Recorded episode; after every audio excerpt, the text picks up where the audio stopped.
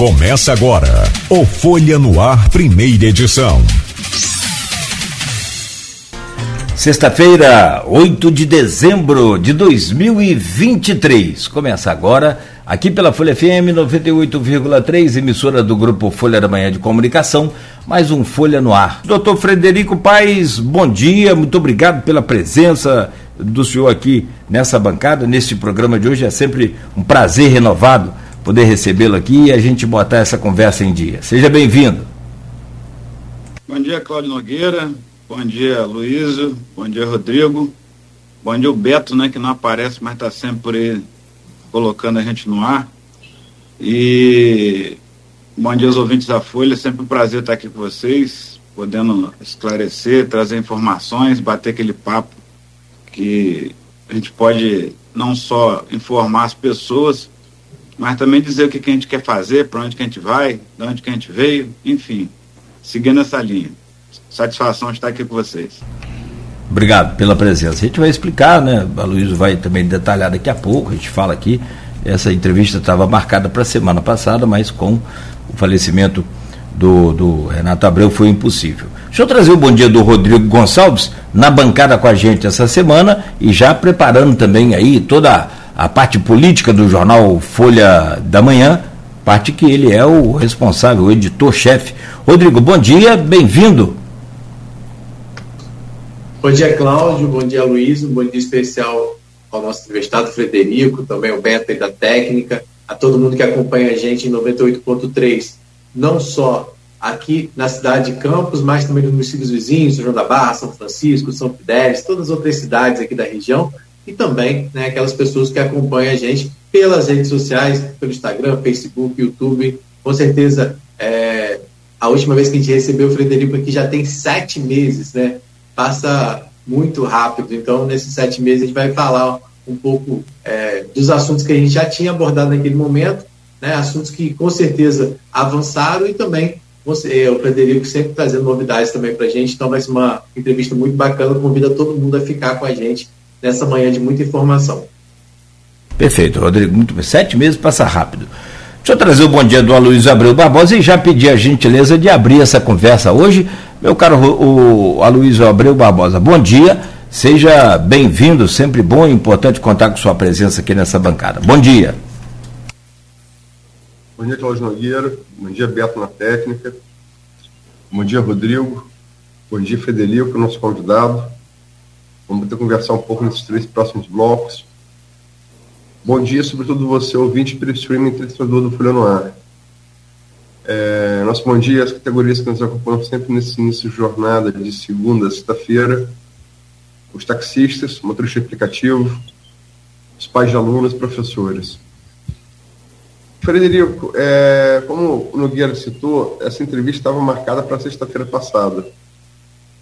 Mas na quinta-feira, na quinta-feira, né, houve a, a, aquela fatalidade.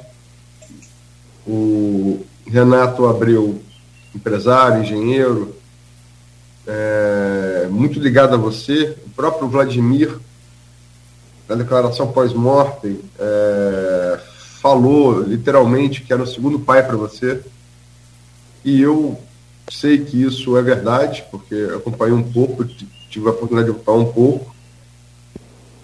E Renato, independente da, dessa parte dessa parte pessoal, que é a parte dolorida, né, da perda, posso falar isso melhor que ninguém. É, você tem a parte também é, é, é racional. É, qual é, é? Primeiro, como é, como é, fala um pouco de sua relação com ele, mas assim, que aí é uma coisa mais, mais de sentimento, mas de maneira objetiva é, qual é a lacuna e o legado que Renato deixa para Campos, para a região. Bom dia. Bom dia, Luiz. É, Renato Abreu, como você falou e as pessoas que me conhecem sabem, é, representa para a gente muito mais do que um mero investidor. Né? Muita gente acha que o Renato, é, quando investia na região, e claro que todo a palavra investidor é, se coloca pensando em retorno financeiro, o Renato Abreu para nós aqui em Campos, São Fidélis, enfim, Norte Fluminense, nos últimos 15 anos, estava representando aquele investidor que quer ver resultado para as pessoas, quer ver resultado para a região, quer ver resultado gerando emprego, quer ver resultado a, as empresas que ele investia crescendo. E claro, se o investidor puder ter retorno financeiro, ótimo, mas não era esse o objetivo do Renato. E dessa forma a gente acabou se tornando muito próximo. E por incrível que pareça, eu conheci o Renato é, em termos de negócio há pouco tempo, pouco tempo que eu falo são 11 anos, 12 anos, né? isso para o tamanho do que nós construímos é pouco tempo. E foi uma situação que a gente buscando né, uma nova usina, a gente estava ali na usina São José, a Coagro operava ali na usina São José, e a usina São José ficou pequena, tinha muitos problemas ali de incômodo de vizinhança, né, a, usina cresceu em Goitacás, Goitacás já não suportava a indústria ali dentro, e foi num, numa feliz coincidência que o Renato havia comprado em 2012, 2013, a usina Sapucaia. Né? Então a gente pôde ali juntar é, forças, juntar é, interesses comuns. Ele queria alguém que operasse a usina e ali foi construindo uma amizade muito mais forte do que meramente questão de investimento. Quando eu falo amizade, eu digo que ele foi sim um segundo pai para mim, porque ele acreditava nos nossos projetos, né? Como, por exemplo, a reabertura da usina Paraíso, onde houve um investimento muito forte por parte do Grupo MPE. É, outros projetos que estão por vir, né, que ainda tem a participação muito forte do Grupo MPE. Então, o, o, o pai que a gente fala nesse sentido é do pai que protege, do pai que acredita no filho, do pai que, que é, apoia os projetos do, do, dos filhos. Então, nesse sentido que a gente tinha um carinho muito especial pelo Renato, e sem dúvida, a Luísa e ouvintes e amigos, é uma pessoa que vai fazer muita falta, né? É, repito, não só como empresário, investidor, mas como uma pessoa que acreditava na região. É, Para os senhores terem ideia, o Renato agora, recentemente, abriu uma vinícola em São Fidélis, uma grande vinícola para produzir vinho de alta qualidade, vinho branco e vinho tinto. E repito, vinho de alta qualidade, já está operando. É, um plantio, uma queijeira muito é, é, boa também.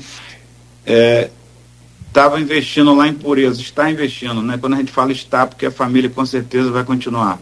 É, fazendo o Museu da Música, e Museu da Cana de Açúcar lá em Pureza. Então, as pessoas vão conhecer, é um local maravilhoso. Renato colocou lá mais de 15 milhões de reais para investir nesse museu, é, tanto da música quanto da, da cana de açúcar. E tem outros negócios né, que vão ser anunciados na hora certa, que com certeza a família dará seguimento, investimento que o Renato Abreu, é, principalmente na área de cultura, é, fazer na nossa região e isso realmente é um legado que ele deixa.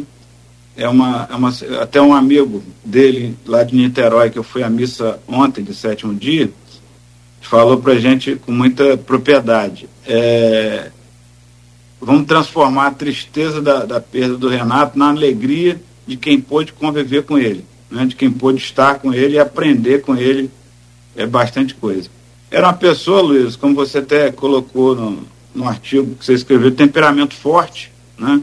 Uma pessoa que não, diria, levava o desaforo para casa, falava o que vinha na, na, cabeça. Também com 77 anos, um cara que saiu daqui de São Fidélis, muito humilde, né? Formou na, como engenheiro na UFRJ, foi diretor-geral da GE no Brasil, depois comprou a GE na parte de engenharia, um sócio dele, o Marco Antônio, que faleceu também, chegou, né, onde chegou, com um dos maiores empresários do Brasil. Com 77 anos, ele pode falar algumas coisas que eu acho que tem direito, os amigos têm que ter paciência para ouvir. Mas, enfim, é, eu, eu, sinceramente, eu, eu, eu, ouvi bem o que esse amigo dele falou e nós hoje transformamos a, a tristeza da perda na alegria de quem conviveu com ele. E, em síntese, é isso. É, a gente, desde o do dia primeiro, foi, foi, foi, no dia 30, né, o falecimento, a gente fez o. Você não podia vir e tal, é, e a gente fez um bate-papo entre nós três aqui. Né? E aí a gente, o primeiro bloco a gente dedicou a falar um pouco do, do, do Renato. Quer dizer, os valores de Renato, a gente pode fazer um programa inteiro aqui para ficar falando, né? Verdade. Das realizações de Renato. Agora, é, a, a, lacuna de Renato também, assim, logicamente que quando, quando a, a morte se dá, você tem aquela, aquela, aquela consternação com, com a morte, né? É, é o sentimento dominante. Qualquer, qualquer tribo humana de qualquer lugar do mundo, né? Mas depois começa a vir, quer dizer, é, a falta real que aquele cara faz naquela sociedade, naquela tribo, né?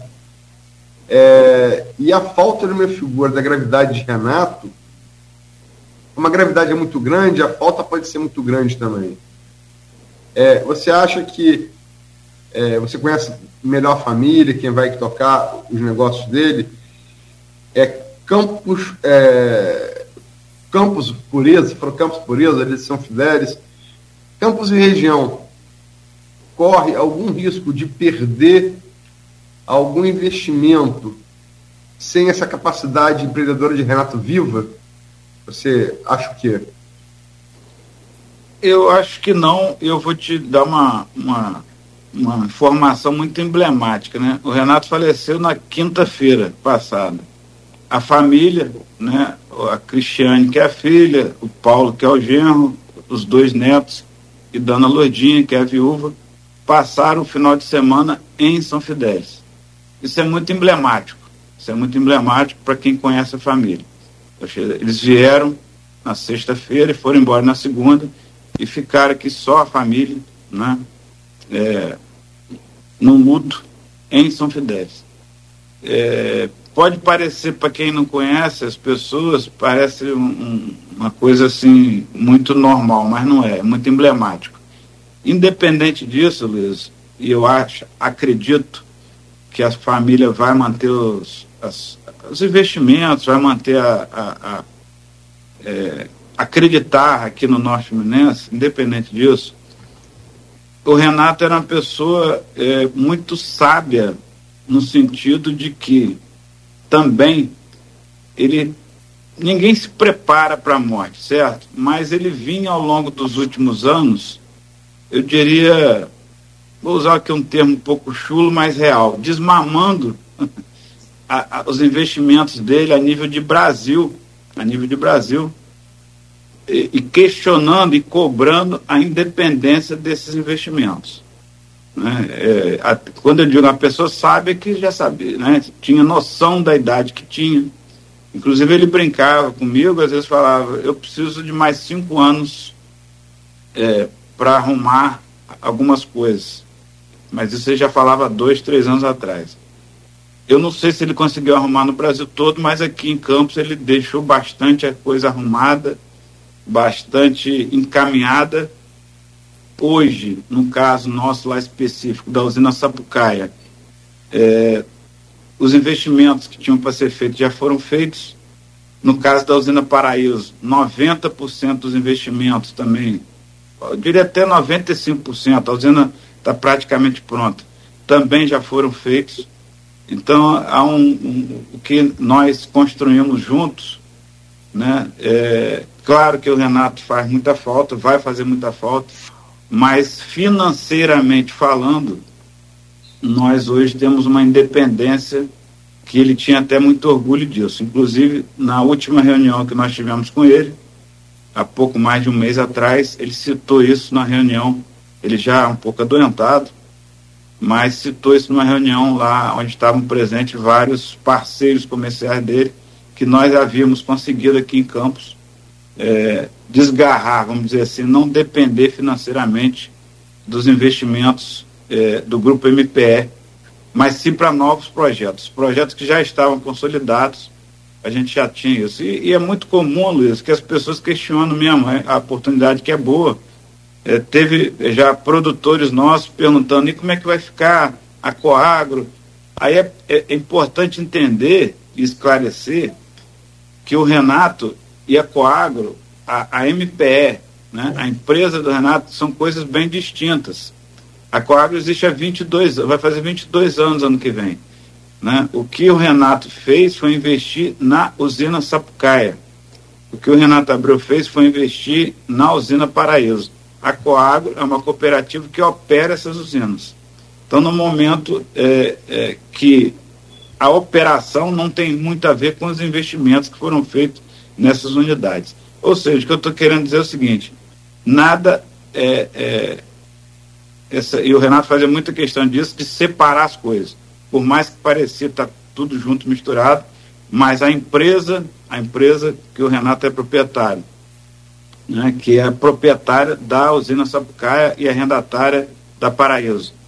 São coisas distintas da Coagro, e assim ele fazia questão de deixar isso internamente muito claro. Eu acho que, em síntese, é isso.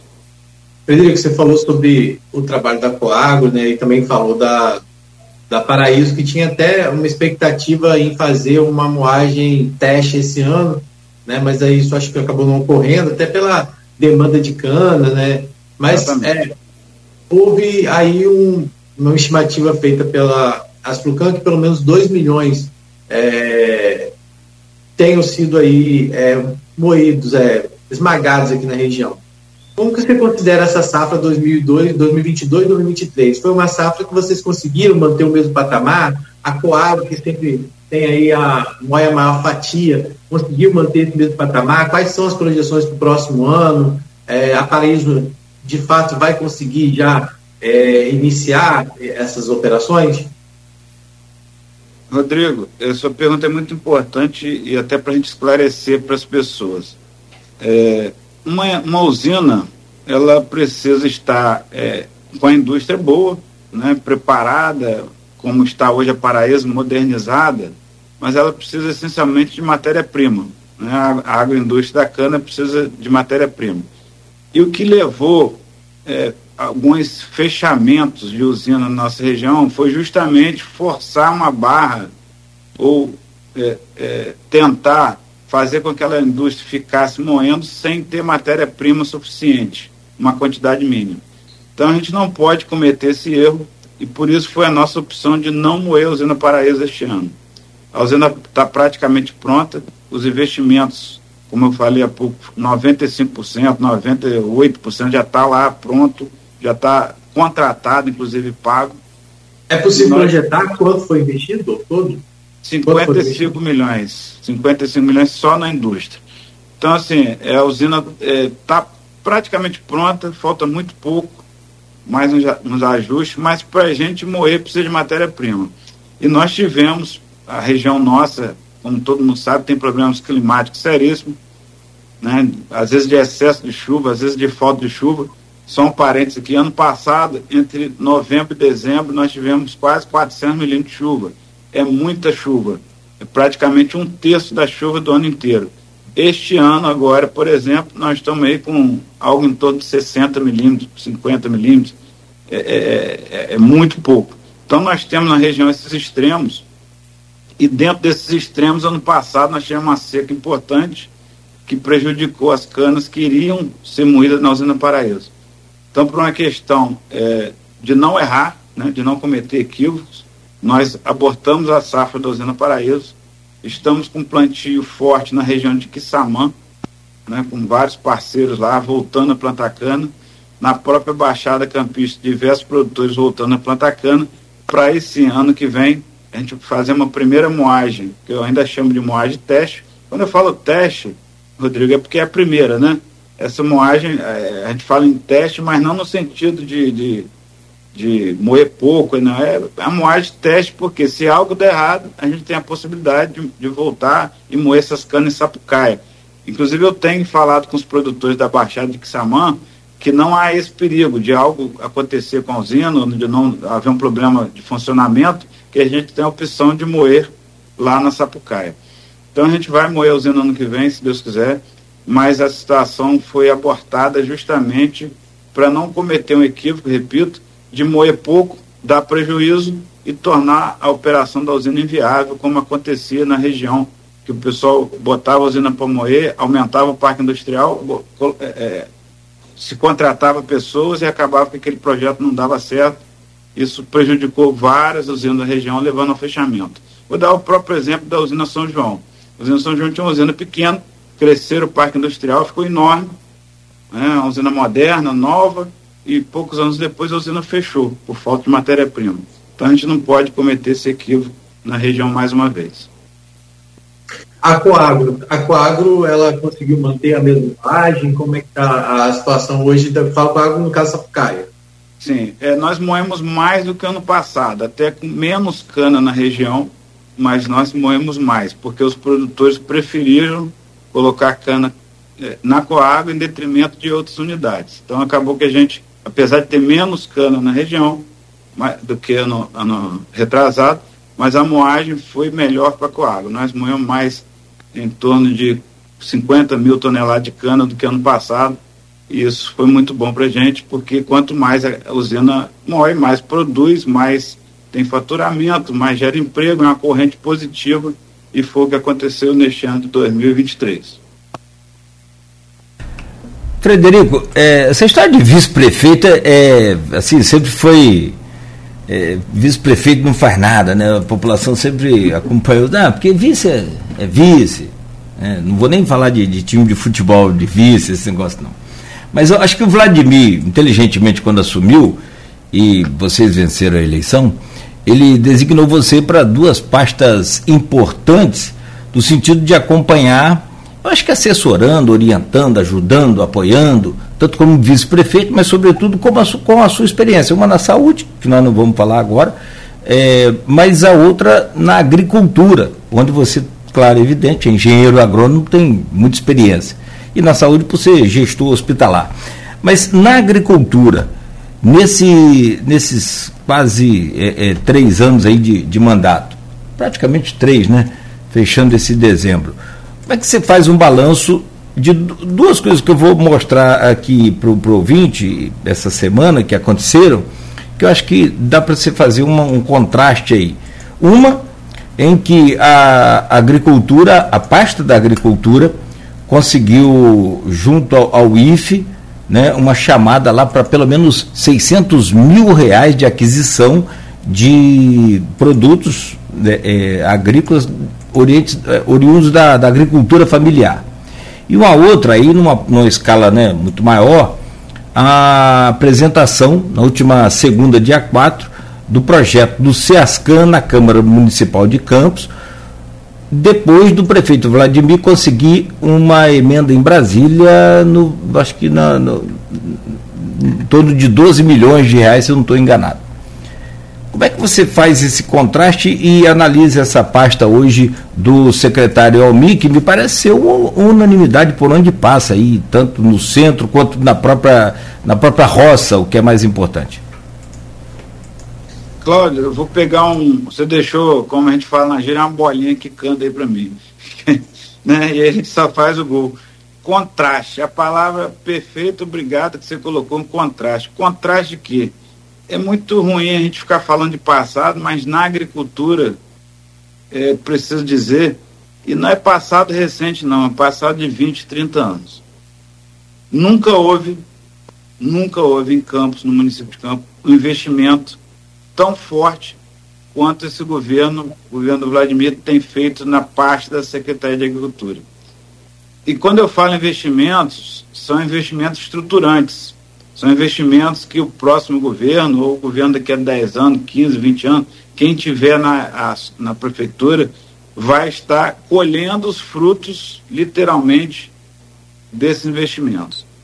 E a palavra contraste é muito importante porque nos últimos, na última gestão foram é, é investidos, entre aspas, no, em todo o governo, em todo, nos quatro anos do lado do Rafael, algo em torno de 2 milhões de reais. Né? Fazia um, uma previsão orçamentária, inclusive eu estava conversando isso com o vereador Nildo Cardoso essa semana. Fazia uma, uma, previsão orçamentária de 15 milhões, de 10 milhões, 17 milhões, colocasse lá 500 mil que mal era para pagar um, um, mal dá para pagar a estrutura mínima da secretaria ali de qualquer coisa. Nem era secretaria, era uma superintendência de agricultura. Um município como Campos, essencialmente agrícola, com 4 mil quilômetros quadrados, né? É, não tinha uma secretaria. A secretaria funcionava no fundo do horto municipal, uma casa velha que sequer tinha uma mesa para sentar. A Secretaria Municipal, quer dizer, a Superintendência de Agricultura e Pecuária e Pesca não tinha veterinários, não tinha agrônomos, não tinham técnicos, não tinha literalmente nada. E a Folha da Manhã, lá atrás, antes das eleições, antes da, das eleições municipais, é, é, é, fez um levantamento entre vários formadores de opinião, academia, né, é, é, estudiosos da política, empresários, e foram unânimes ali falar o quê? O município precisa investir em agricultura. E quando a gente fala agricultura, é agricultura e pecuária. E isso é o que nós estamos fazendo hoje. Só que para você investir. Aí muita gente pergunta, mas Frederico, cadê o, a agricultura não está plantando para as pessoas? Não é esse tipo de investimento que a gente precisa fazer. A gente precisa dar condição aos produtores de produzir. E dar condição é você criar, no mínimo, para quem não tinha nada, infraestrutura para eles tira, colher a produção. Por exemplo, nós já fizemos mais de 2 mil quilômetros de estradas de sinais. Quando a gente fala 2 mil, é, é porque, inclusive, continuamente tem que fazer mais 2 mil, porque estrada de chão, a gente sabe que se prepara hoje, daqui a seis meses tem que fazer novamente. E aí, pasmem, a Secretaria de Agricultura não tinha uma máquina para se trabalhar, uma patrol, uma reta escavadeira, um trator, não tinha nada. Então, o Vladimir permitiu né, que o secretário Almir com sua equipe, que nós é, investíssemos e comprasse equipamento próprio, coisa que não acontecia mais de 40 anos. 40 anos sem a Secretaria de Agricultura ter um equipamento. Pedir emprestado da Secretaria de Obra, né, fazer licitações que às vezes acaba saindo mais caro para o poder público. Então, hoje nós temos é, diversas máquinas, como moto niveladora, reta escavadeira, escavadeira hidráulica, tratores, chegou agora cinco tratores novos. Nós estamos falando de investimentos de mais de 12 milhões de reais já agora em novas máquinas. Nós já colocamos na Secretaria de Agricultura só em máquina mais de 20 milhões de reais. Recursos de emenda parlamentares e vem as tão faladas pontes coitado, eu falo coitado de Almir, estão falando, porque é, a gente a, aprende apanhando às vezes, né? E quando a gente aprende apanhando, fica uma abolição, a quantidade de, de, de, de, idas e vindas, Tribunal de Contas e ajuste, são mais de é, 30 pontes que vão ser feitas agora, já no próximo ano. E a gente, que a gente disse, é um absurdo campus ter o recurso que tem que sempre teve, às vezes diminui um pouco, mas sempre teve, nos últimos 30 anos, sempre teve muito dinheiro, a prefeitura municipal sempre teve, Campos ter ponte de pau, Cláudio, Aloysio Rodrigo. Eu sempre cito isso, isso é um absurdo. Ponte de madeira, que o cara vai lá, bota fogo, bota fogo. Né? Queima, melhor falar, melhor falar queimar.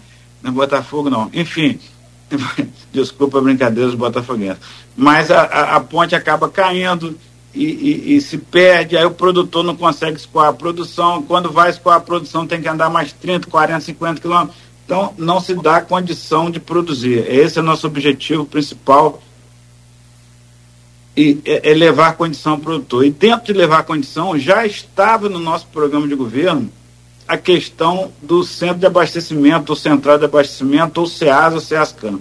Né? Foi uma oportunidade que a gente teve, inclusive, de conversar e trazer a ideia que o Nildo Cardoso, vereador, sempre foi muito, é, é, eu diria, não é otimista, não, é um projeto de vida mesmo, no sentido de, de acreditar nisso. Eu tive o prazer e a honra de visitar lá em Cariacica, no Espírito Santo, um, um, projeto que funciona já há muitos anos, muito parecido com o que a gente quer fazer aqui, onde diversos produtores, diria milhares de produtores, vendem diretamente ao consumidor o que é, o que é produzido, é, diminuindo a, a, a, o atravessador, porque o atravessador acaba ganhando esse dinheirinho que é do produtor, que vai ganhar mais um pouco de dinheiro, vai plantar mais, vai levar um produto de qualidade para a mesa do, do consumidor. E o SEASA lá de Cariacica, que vai ser parecido com o nosso SEASCANDA que leva essa possibilidade onde tem grandes, tem pequenos produtores que entregam mercadoria direto ao produtor, vindo também produto de fora com preço mais acessível.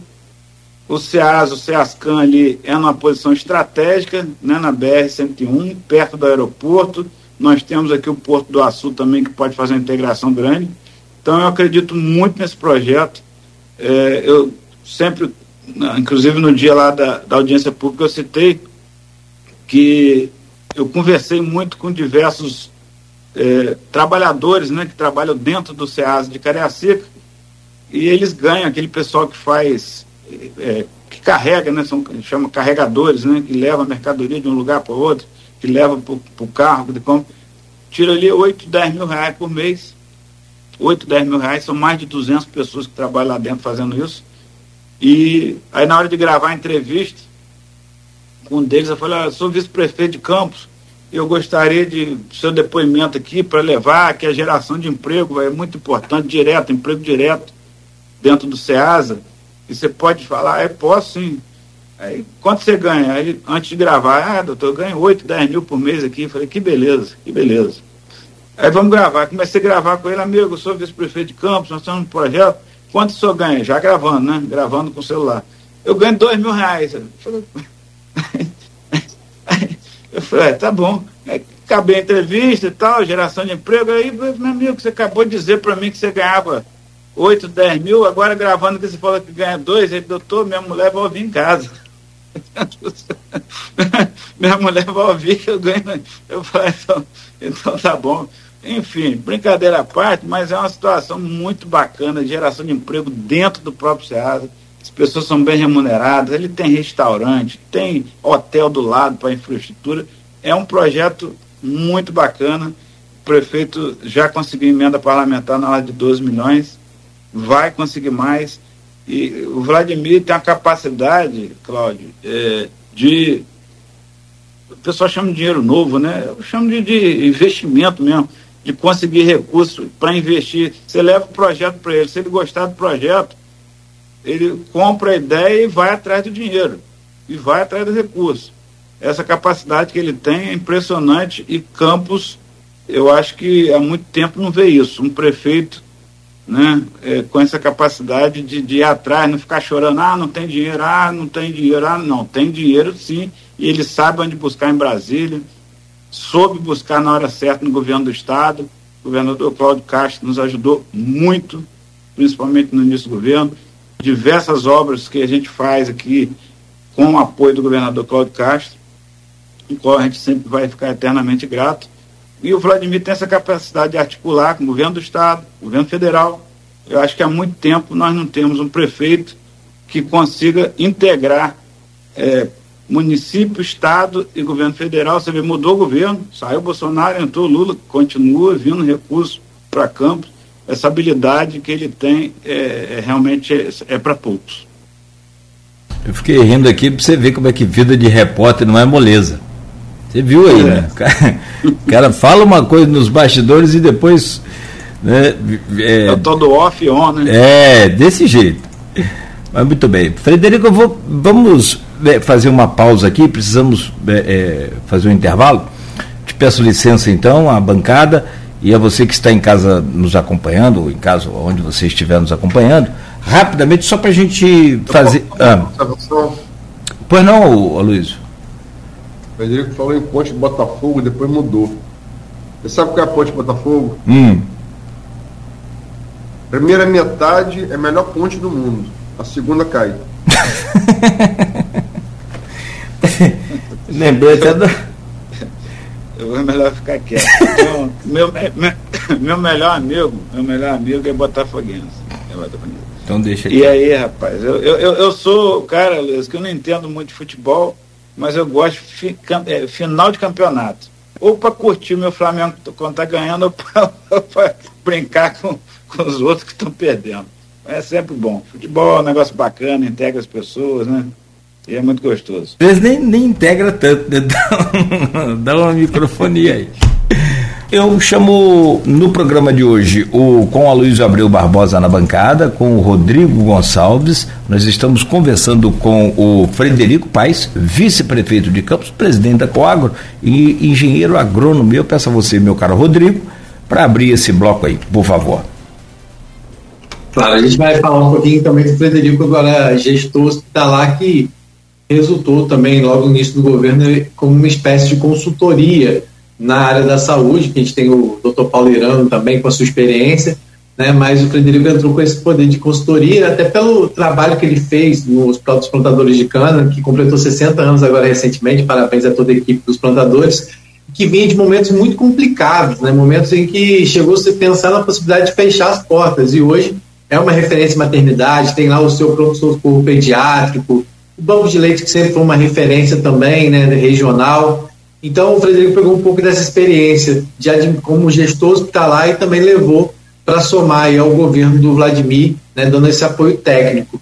E mais recentemente, o Frederico acabou também ganhando essa função de é, ser os olhos também em algumas unidades, visitando algumas unidades é, hospitalares. Eu queria que ele falasse um pouco sobre esse papel né, e como é que está também a questão da saúde, passando também pela questão do HGG e do Ferreira Machado que está em obra. Rodrigo, é, até se você me permite, por exemplo, eu, a gente falou há pouco no, no bloco anterior sobre agricultura, né? Se a gente for falar pontualmente o que é, nós já fizemos, é, a, eu acabo até cometendo algumas falhas e injustiças. Por exemplo, nós hoje compramos diversas resfriadoras de leite, onde os produtores perdiam leite, porque às vezes o caminhão deixava de passar naquela localidade. Hoje, o produtor é, consegue através de associações. Nós fizemos doações de resfriadores de leite. Eu estou dando esse exemplo porque se a gente for falar na saúde, tudo que a gente fez nesses dois anos e meio, três anos, eu vou pedir um, um programa só para saúde, porque é muita coisa que a gente fez em pouco tempo. Quando a gente fala em pouco tempo, porque nós tivemos um ano, quase um ano e pouco, um ano e três meses de pandemia onde naquele momento, município de Campos, governo Vladimir, nós só pensávamos em mitigar os efeitos da pandemia. É, foi um momento importante para nós é, no mundo, né, que foi a questão da chegada da vacina. Inclusive eu tive a oportunidade aqui nesse programa de ser um repórter por um dia da, da Folha da Manhã, a Luiz vai lembrar, e, e Cláudio, que eu estava lá no aeroporto de Campos, um dia emocionante para nós quando as vacinas começaram a chegar e ali nós já tínhamos preparados, estávamos preparados para fazer a distribuição e, e, começar a campanha de vacinação. E o ser humano tem a capacidade muito grande, que bom que é assim, né, de pegar os momentos ruins e deixar um pouco de lado e seguir em frente. Mas foi um período terrível, né, para nós enquanto governo, enquanto estava na gestão, e por muitas vezes a gente não sabia é, ou tinha, melhor dizendo, tinha dificuldades para fazer acontecer aquilo que a gente planejou. Então, eu, quando eu falo pouco tempo, o que a gente já fez, em, aí sim, praticamente um ano só, repito, porque o resto foi cuidando da pandemia. Quando eu falo cuidando, é literalmente durante eh, todo o período que você está trabalhando com a equipe da saúde, não se pensava em outra coisa a não ser combater a pandemia, a tentar minimizar o impacto da pandemia, minimizar a questão das mortes que tanto é, é, causou tanta tristeza para todos nós. Então, nesse, eu diria, nesse ano e pouquinho de trabalho fora a pandemia, nós fizemos coisas que, sinceramente, é, a gente olha um pouquinho para trás e fica impressionado com o que a gente fez. E aí você vai falar do HGG, né, que literalmente chovia dentro do hospital. Nós tivemos lá, antes das eleições, logo no início da eleição, eu pude constatar é, dentro do centro cirúrgico chuva, chovia dentro do hospital. caía o teto de, o teto, o, o, o teto de gesso, caía na cabeça de paciente. Então, quando a gente vê hoje alguns problemas que a saúde passa, e vai passar sempre. Eu fui, eu cuidei de um hospital, como você falou, Rodrigo, eh, durante mais de 20 anos. Eu tenho certeza, se eu, for, eu sair do hospital para me candidatar a vice-prefeito, se eu for lá hoje, eu vou encontrar problema. Qualquer hospital, seja público, particular, é, o gigantismo, como disse sempre o doutor Paulirano, da saúde, é, é hipocrisia de quem chega hoje e aponta o dedo que numa UBS, por exemplo, está faltando um medicamento, ou que naquele dia ali um médico deixou de ir. Isso é hipocrisia. Isso é politicagem barata. Política correta é o que nós estamos fazendo, é levar atendimento para as pessoas, é trazer dignidade para o povo que vai lá no HGG hoje. O hospital hoje parece um hospital particular. Eu duvido que tenha alguma emergência de um hospital particular hoje em Campos que é igual ao da HGG reformada, de qualidade, equipamentos de primeira.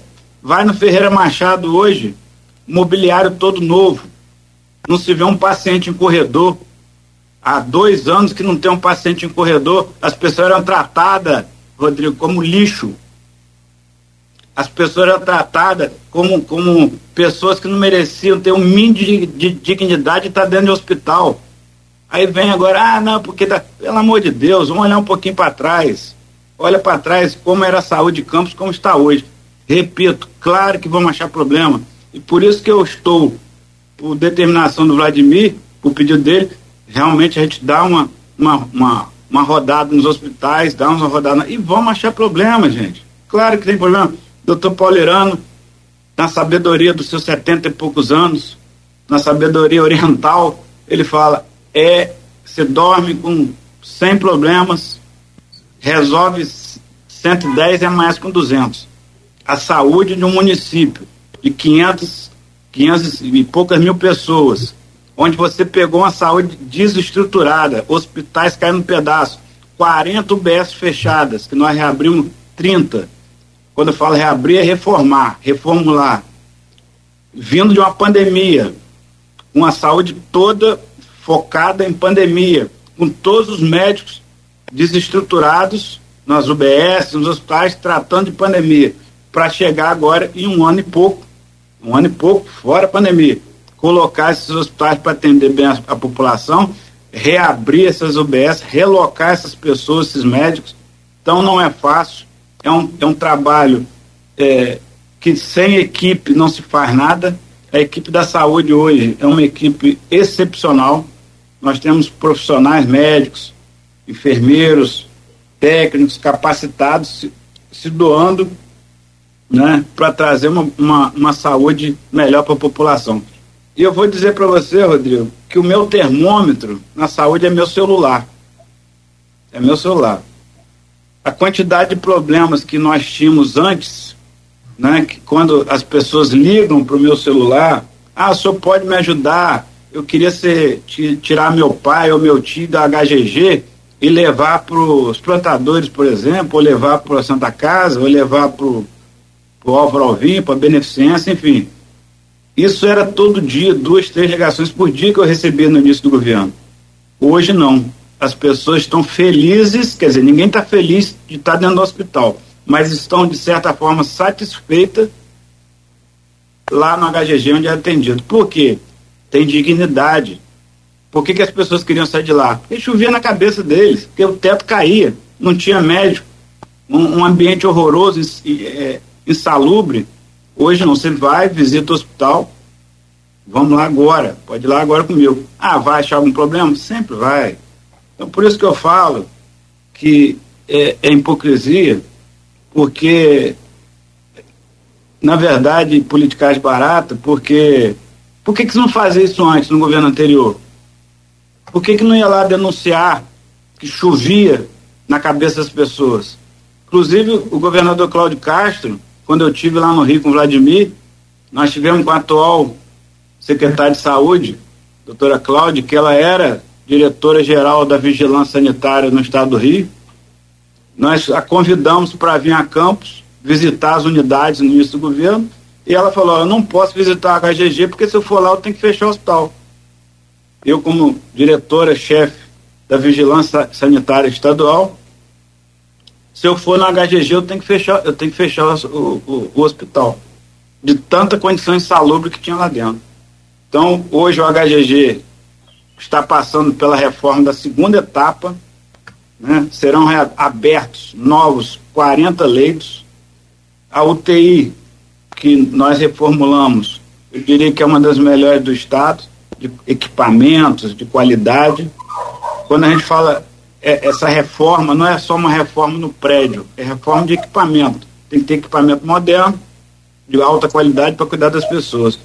Ferreira Machado está passando por a construção da nova emergência, vai ficar muito, muito boa, é um hospital muito importante, não só para Campos e região. O nosso querido Hospital São José, na Baixada, é, tem já um tomógrafo próprio, é, hoje é, é, um hospital, porque antes era um PH, unidade de pronto atendimento, que funcionava de forma precária, hoje é um hospital de referência para Baixada. O Hospital de Travessão também passando por reforma. Eu acredito, Rodrigo, que no final do nosso governo, agora, nessa gestão, nós vamos é, ter a possibilidade de entregar às pessoas, à população, uma saúde muito melhor. E, e, e isso deixa a gente satisfeito, porque é, a população de Campos, ela é, com certeza usa e precisa do SUS. Né? É, infelizmente, nós temos é, a, a, rede pública, ela precisa ser otimizada, que Campos é uma, é uma cidade que precisa muito do, do SUS funcionando de forma eficiente. Então a gente acredita nisso, é onde a gente quer investir e eu acho que, é, acho não, tenho certeza, que no final do nosso governo nós vamos poder olhar para trás e falar, ó, cumprimos uma missão importante que foi dar dignidade à população de campo para ser atendida, bem atendida no, na nossa rede de saúde. Uma coisa que a gente precisa evoluir muito, só complementando aqui, é a questão da assistência básica lá na ponta, né? Lá para não precisar que as pessoas venham para o hospital. Nós estamos com um programa importantíssimo desenvolvendo. Nós recebemos agora diversos médicos é, do governo federal e ó, nós vamos evoluir muito e vai ser um passo importante para tratar a saúde. Né? Porque o hospital trata de doença. O hospital, a pessoa quando procura o hospital é porque já está doente. É, a prevenção é muito importante. Por exemplo, é, esse, esse, o programa SOS Coração, né, que já salvou mais de 150 pessoas. Se não tivesse programa, tinha morrido. Nós estamos tratando o problema. Ou seja, a pessoa já infartou, é um programa maravilhoso, né, que está servindo de modelo para o Estado e para o Brasil, é, onde tem agilidade no atendimento, as pessoas são salvas, infartadas, mas está tratando o problema. A pessoa já infartou. O que a gente quer é tratar a saúde, que a pessoa não adoeça, que não infarta, que não, não tem um AVC, né? Milhares de pessoas morrem de infarto ou de AVC por falta de tratamento, falta de acompanhamento. Isso tem que ser feito lá na ponta, lá na família, no programa Saúde da Família, com as UBS fortalecidas, com médicos, com as equipes completas, trazendo qualidade de vida lá na porta da casa do cidadão. E para isso você precisa ter um programa de atenção básica muito fortalecido, e essa é a determinação do prefeito para a gente fazer isso. Federico, é, dois pontos. É, um, eu vou pegar carona na, na sua resposta. Você falou duas ou três vezes em politicagem. Em contraponto, você fez uma contraposição de politicagem e, e, e elencou os trabalhos que a prefeitura tem feito. É, quando você fala em politicagem, é, teve um, um agora é, há um dia atrás um vídeo que o presidente da Câmara Municipal, Marquinhos Bassalar, é, na UBS de Lagoa de Cima, que realmente, segundo as imagens, está em condições precárias, é, as imagens. O bom de imagem é que imagem não tem discussão, né? Tá ali, tá, tá vendo. E com, com os vereadores é, Igor Pereira, Fred Machado e Rogério Matoso queria saber se é, se é isso que você se refere como politicagem. E é, também em relação ao episódio lá do HGG, do 24 de, de outubro, os deputados é, Paul Bell, é, o Alan Lopes e o Ricardo Amorim. Rodrigo. Perdão, Ricardo Amorim. Rodrigo, Ricardo Amorim é o jornalista de economia. Obrigado, Rodrigo. É seu xará. Explica muita coisa, é seu xará. Ah. é, é, obrigado. E, e, e, Rodrigo, e Ricardo. Caramba. Rodrigo Amorim. É, fizeram denúncia de, de, de, de, um médico que não estaria ali naquele momento, né? É, colocaram um vídeo, uh, áudios de uma, de uma gravação de um áudio de WhatsApp, onde a coordenadora do livro de ponto pediria para todos, uh, todos é, acertarem ali as presenças, dando indicar que isso não estava, você não estava sendo, né? Você pede para acertar porque não está acertado, né? é, quando você fala de politicagem, você fala em ações como essa dos vereadores de oposição, e como é que você viu essa situação do, dos três deputados lá? Para dizer, no mínimo, polêmicos deputados, para dizer assim uma coisa educada, né? para não dizer que quebrou a placa de Marielle, para não dizer que cada. Que cada tem aquelas coisas, né? É, é, é, Pelé, por exemplo, toda frase que falava, terminar com entendo? Cada frase que Paul Bell fala ver com porra. Então, que falar esse tipo de coisa. Mas, enfim, como é que você viu essas duas situações? Bom, Luiz, politicagem que eu me refiro é você é, criticar, criticar no momento que lhe convém.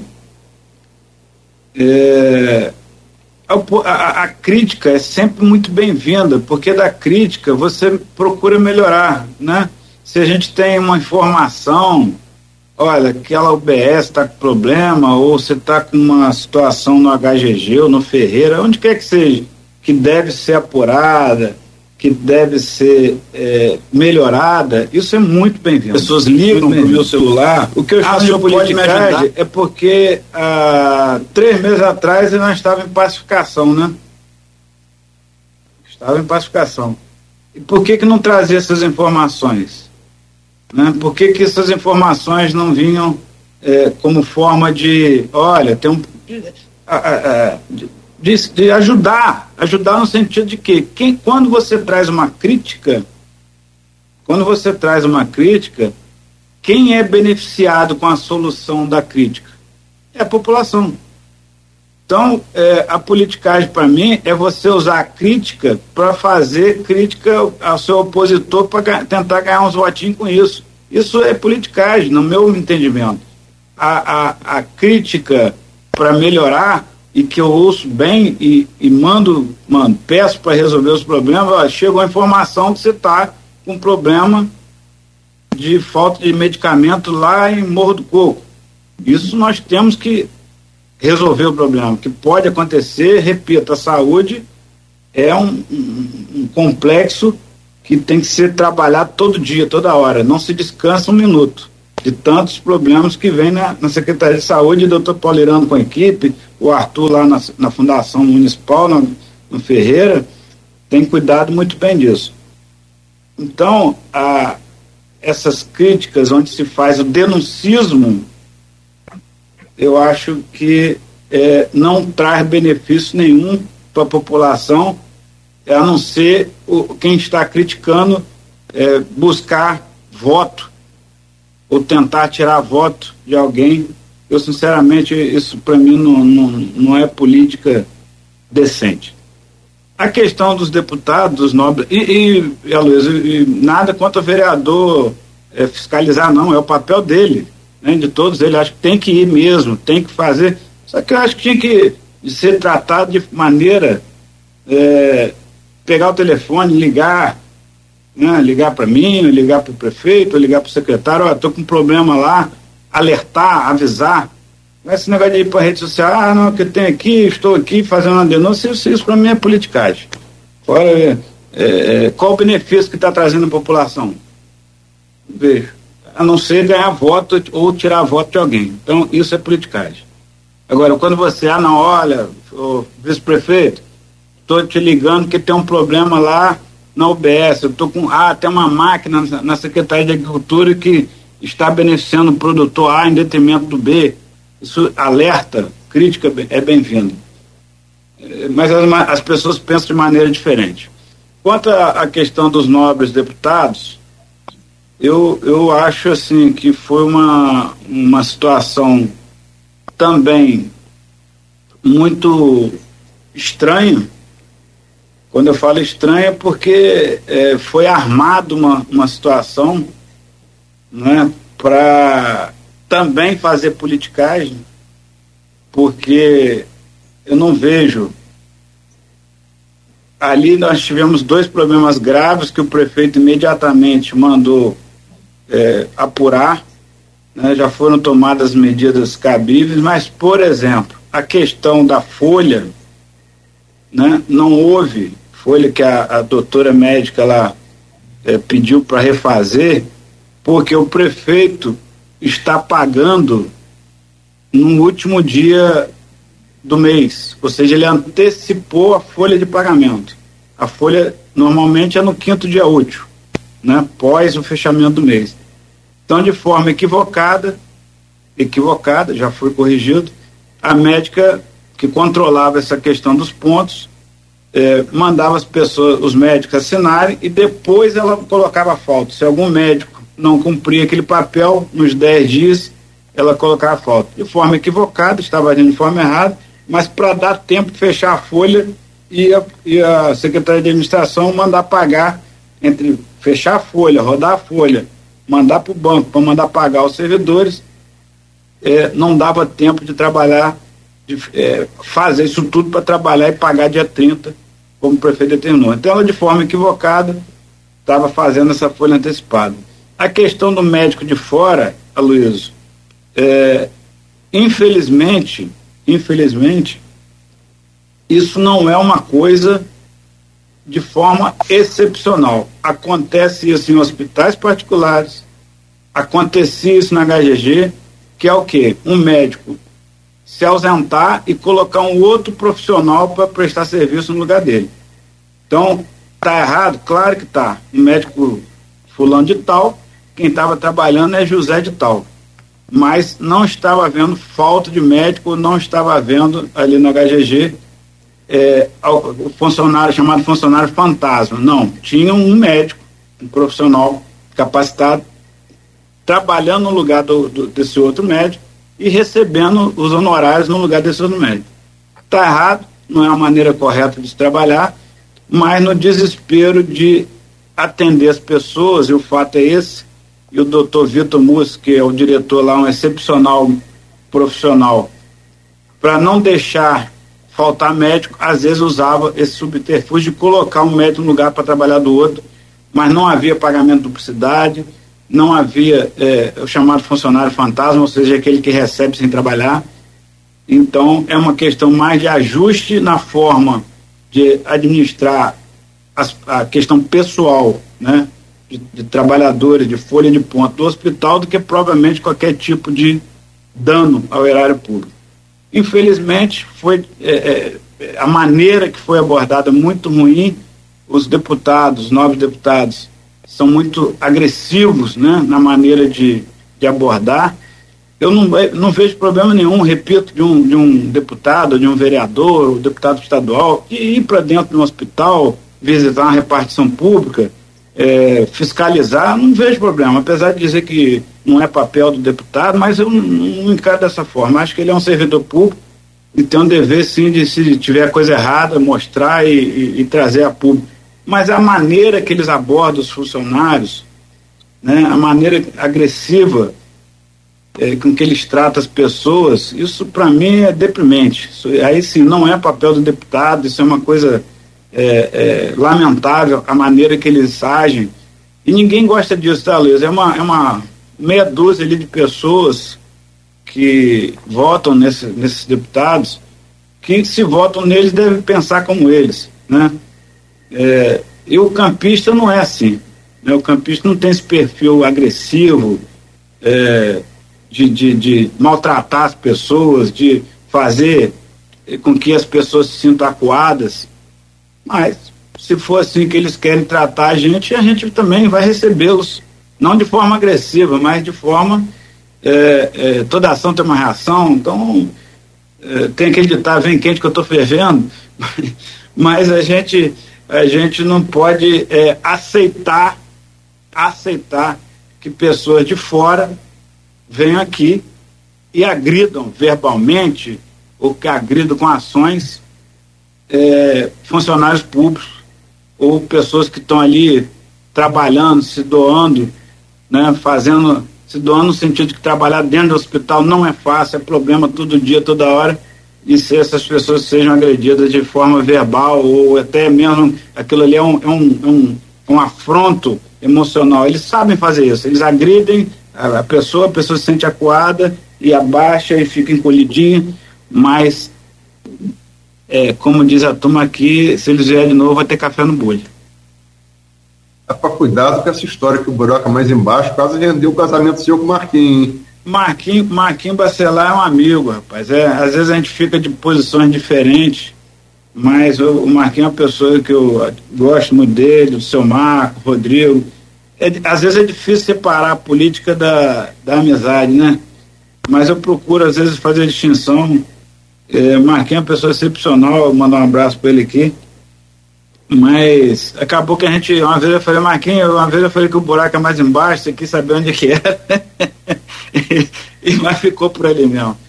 Marquinhos, é pena que a pacificação acabou, porque é, o Marquinhos, a gente podia. Eu, eu, digo assim, até hoje eu não sei porque que acabou. Um dia eu vou descobrir. Um dia eu vou descobrir. Mas a, o Marquinhos é uma pessoa excepcional, é um político jovem também Vladimir também é jovem, talvez a hora que tiver a idade nossa, eles, eles, eles acalmem um pouco o coração. Porque não tem motivo para essa briga, não, Luiz. Essa briga é pura vaidade, não tem. A briga, essa briga. Não... Eu sempre, rapaz, o dia que houve a pacificação, que nós fomos lá na posse do Marquinhos, eu estava muito feliz, porque quem ganha são as pessoas, quem ganha é a população.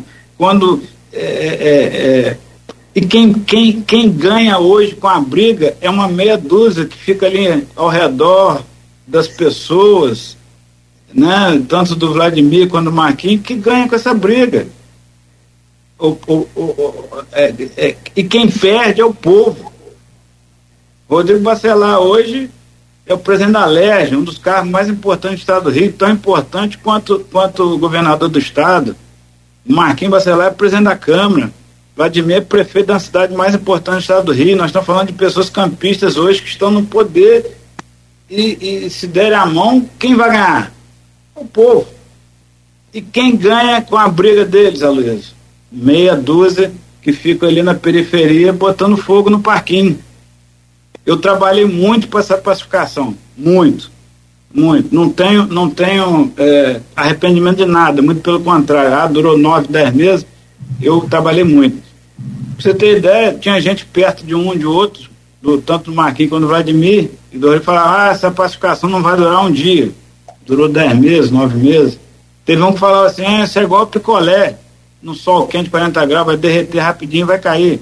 Durou dez meses. Mas quem sabe um dia é, é, possa voltar e ser bom para o povo de Campos. O objetivo é esse, que as pessoas saiam beneficiadas com a pacificação. Não é o político ser beneficiado, são as pessoas. O político às vezes até gosta da confusão, mas quem perde são as pessoas na confusão, é o povo de Campos. Frederico, você, é, na sua, na sua a carreira política, é, você, embora. Você deve estar quantos anos? Você tem 50, 50 aí? 54. Três é. filhos, dois netos. Somos da mesma geração, são um, pouco, um pouquinho mais velhos que eu. Essa geração é, de Rafael, de Caio, de Vladimir, de Rodrigo, é a geração posterior à nossa, né? Mas você, embora sempre tenha sido sondado aqui e ali, você entrou na política tarde, você não começou cedo. Falo política, política partidária, política eleitoral, né? É, mas você antes chegou a receber, antes de aceitar o cometido de missa, chegou a receber convite de Rodrigo para entrar na política também. Procede? do Rodrigo, do Caio, Macou. Acho que eu nasci com uma tarja de vice na testa, assim. Ou tatuada, né? Com muito orgulho, muito orgulho disso. O, o Rodrigo Parcelar me convidou também. É, o, o, Caio Viana, na época. Doutor Macou, lá atrás, quando foi candidato também, me convidou. Ainda falou assim: você escolhe, aquela conversa, ah, você vem cabelo de chapa, vem para vice ele me convidou também. Eu fico feliz com isso, Luiz, porque na verdade a minha vontade é ajudar as pessoas a trabalhar. E foi isso que eu perguntei ao Vladimir, por isso que eu aceitei o desafio, no sentido de, de é, como a gente falou, a saúde é desafio todo dia. Governo é desafio todo dia. Então, é bom você poder realizar. Eu sou uma pessoa que eu gosto de realizar, né? E isso eu perguntei para o Vladimir, Vladimir, você quer que eu te ajude a, a, a se eleger, você quer que eu te ajude a, a trabalhar, a, a, trazer coisas boas para as pessoas. E o Vladimir me deu essa oportunidade, que eu me sinto muito feliz com isso, de trabalhar. Né? Eu gosto de trabalhar, eu gosto de ajudar. É, o Rodrigo falou é, é, é na parte como se fosse é, consultor, né? Eu diria, Rodrigo, que não é nem consultor, não, é, eu meto a mão na massa. Né? Eu vou para dentro, eu participo de reuniões, eu gosto de, de, de trazer soluções para os desafios, para os problemas, né, com conhecimento que a gente tem, não só na agricultura, mas na área de gestão, na área de saúde. Então, isso traz, me traz uma realização, Luiz, muito grande, no sentido de poder colaborar é, com o município de Campos e que venha novos projetos, que venham novos projetos é, eu, eu me sinto feliz em poder realizar e devolver para a nossa cidade um pouquinho do que ela já me deu. Eu, vou fazer uma proposta para a Cláudia Nogueira, para você, Federico, para Rodrigo. Tem que falar um pouco de saúde ainda, mas a, é, a saúde não reflete nas pesquisas. E como depois a gente vai, vai projetar a partir das pesquisas? É no aspecto, no, logicamente no aspecto mais amplo das pesquisas. A eleição, podemos tocar direto? Pode ser. Sem problema. Podemos, Pode podemos, podemos. Como diz um amigo meu, senta a pua. Então, Frederico, para finalizar a questão saúde, mas fazer da saúde a ponte para o pleito, que é aquela coisa, ah, está distante. A contar, a contar de ontem, que foi dia 7, é pouco mais de nove meses. É dia 6 de outubro de, de, de Tá longe, tá longe. Amanhã, é amanhã, Luiz. É amanhã. Nove meses, é o tempo que nasce a criança, né? É tá a eleição. Enfim. Mas a pesquisa, é, é a, a, Folha divulgou três pesquisas, né? A CB, a GPP de março, a Iguape de, é, de julho, é, e a Iguape, além do conceito do Instituto, ela vem também é, muito com um teflon de, de, de confiabilidade, porque quem encomendou a, a Iguape foram os Bacelar. Então é um grupo de oposição. Se você está bem numa pesquisa do grupo de oposição, porque você está bem mesmo, né? É, e a Prefab Future de agosto, que eu, é, eu e o William Passo, que é geógrafo com especialização doutoral em, em, em estatística pela, pelo IBGE, é, colocamos questões porque eles mexeram no, no universo, nas parcelas do universo eleitoral de Campos. Para ser mais, é, em relação ao que o IBGE apontou, para ser mais preciso, o IBGE é, dá um certo número de 0 a 2 salários mínimos e de evangélicos, e Prefab Futuro aumentou. Dois eleitorados que, em tese, em tese, são mais garotinhos, né? Então, Prefab Futuro eu faço a ressalva, porque eles, eles alteraram as estatísticas oficiais do IBGE para fazer o universo deles. Mas, enfim, a primeira, a primeira delas, foi a GPP, talvez tenha sido a mais interessante para você, em termos de fatia, né? Eles fatiaram muito bem, fatiaram por região também, que permite você ver o avanço de Vladimir 98, coisa que os outros, os outros dois institutos não fizeram. Né? Mas a, é, ela aponta, a GPP de Mar apontou, é, como principal, é, principal problema é, do governo Vladimir naquele momento, né, que foi em março, é, eles que aprovam a administração municipal, é, o segundo motivo dado para aprovar é a saúde, 17,7%. Mas olha só que, que, como é que pesquisa é uma coisa complexa, né? É também o segundo, a saúde é o segundo maior motivo para que se reprova a gestão.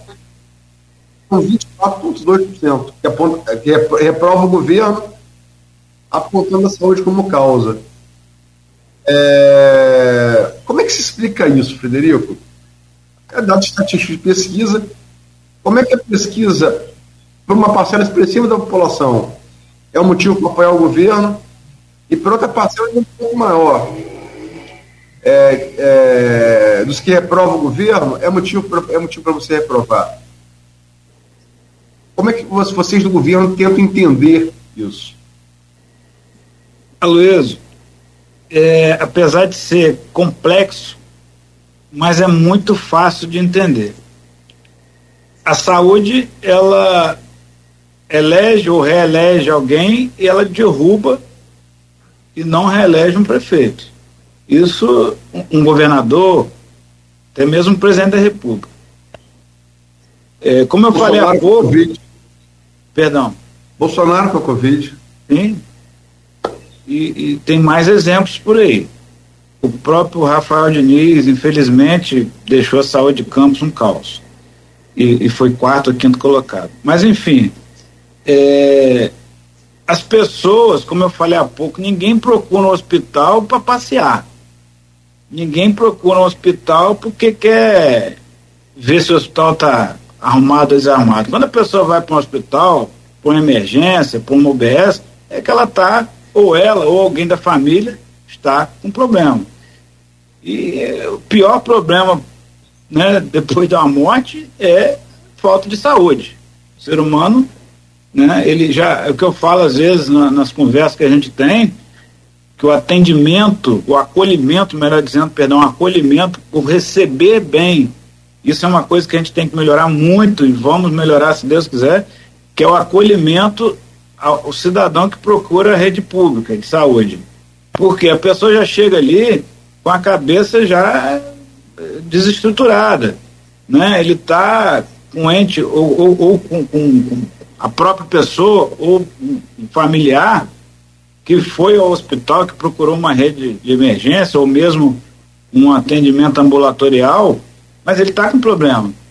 E isso, Aloysio, quando você, aí sim, voltando à questão das pesquisas, quando há uma percepção de que a saúde de campus melhorou, você pontua positivamente, como as pesquisas têm indicado, como você bem disse, está se mostrando que hoje a saúde é o segundo ponto de levantar o, o Vladimir nas pesquisas eleitorais.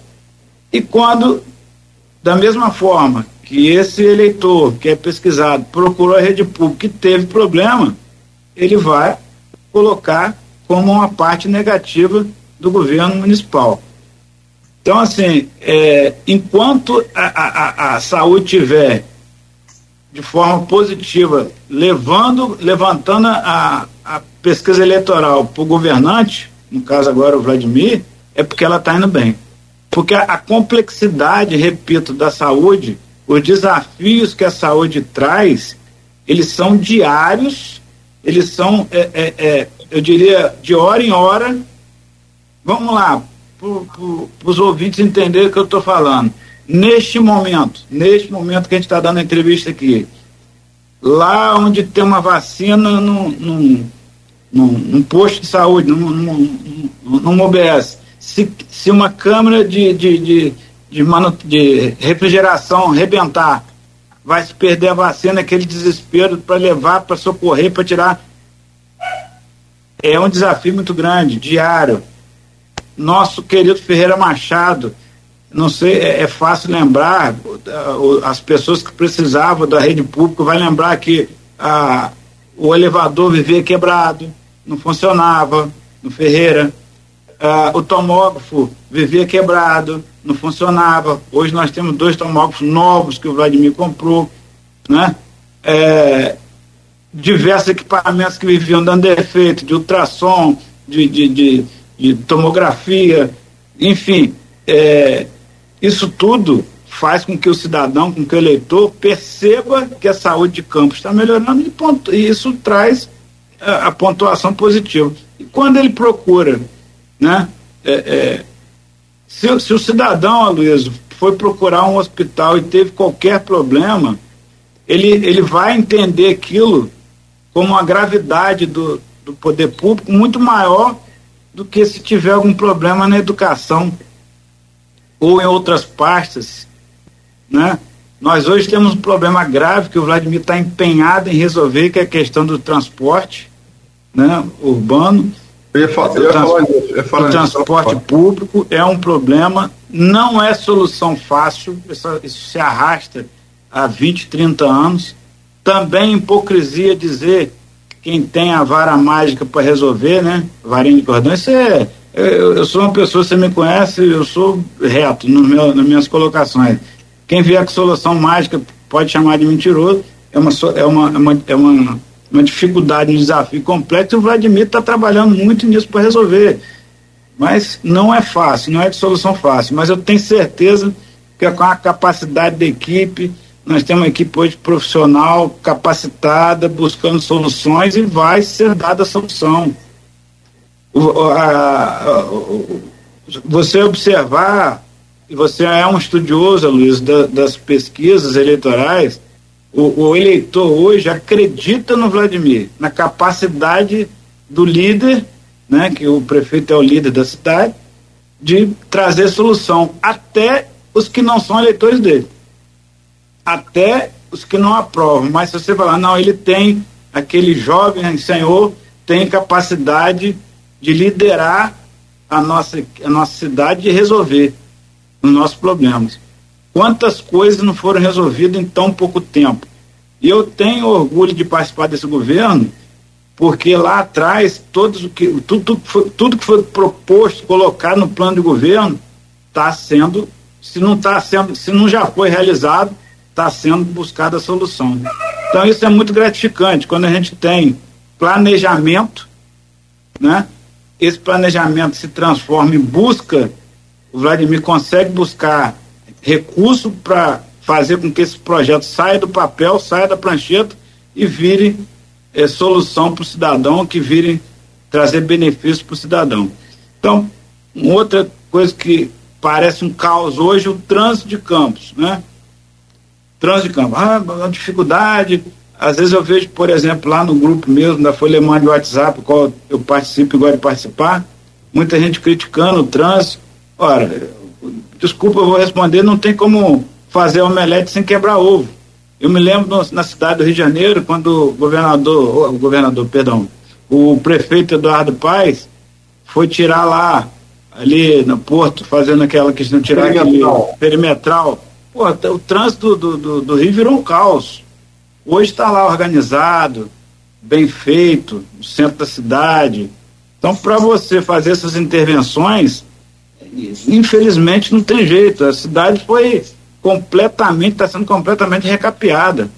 Agora nós vamos fazer na, em, em Guarulhos, são mais de 100 ruas também que vão ser melhoradas, vão ser é, recapeadas, que levar asfalto novo.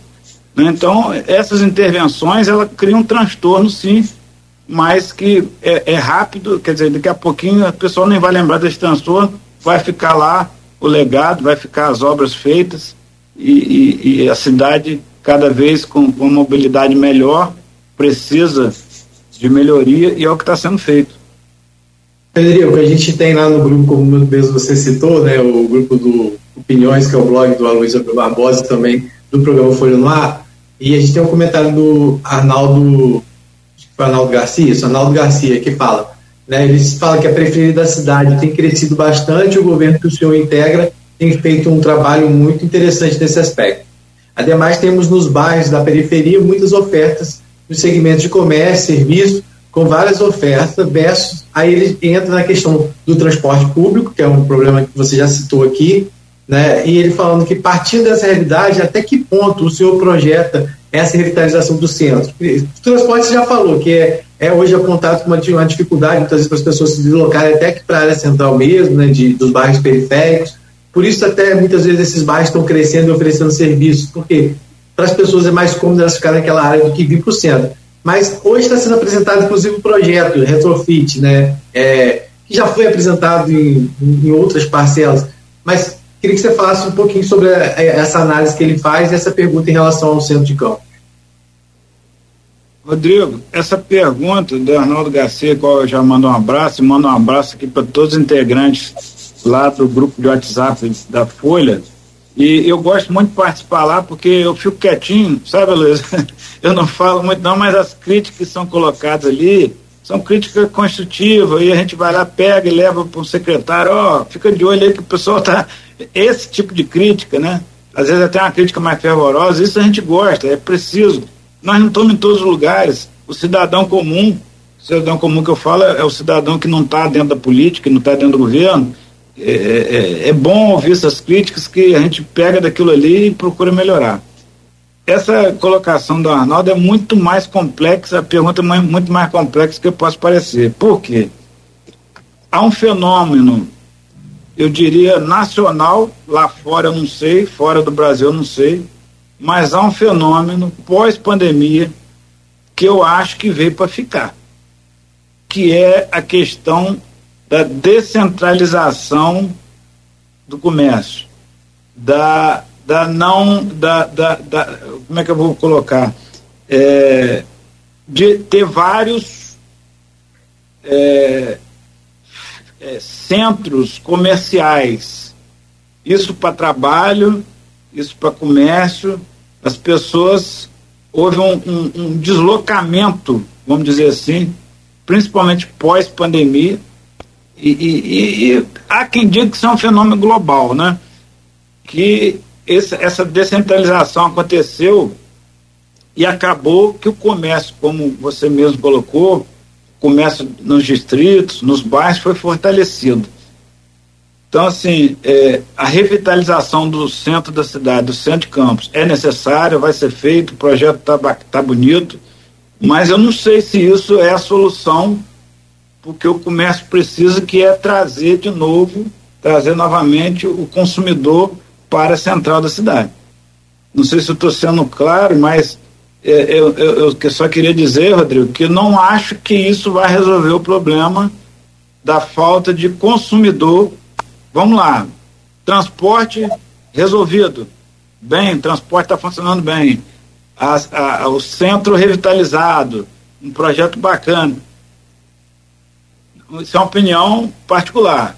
Tá? Eu não sei se isso vai ser suficiente para trazer o comércio de volta. Repito, isso é um fenômeno global. Quem conhece a cidade do Rio de Janeiro, eu frequento a cidade do Rio de Janeiro, você vai ver que o centro do Rio hoje é completamente diferente do que era antes da pandemia. Não sei se vocês estão, estão indo ao Rio, visitando a cidade do Rio, né, que a gente vai ali na Alerj, ou vai em algum local no centro da cidade, e é um, é um, é um, é um centro, de, é um centro completamente diferente, repito, do que antes da pandemia. Então, é, essa questão, a pergunta do Arnaldo, é muito importante nesse sentido de que a situação é mais complexa do que parece.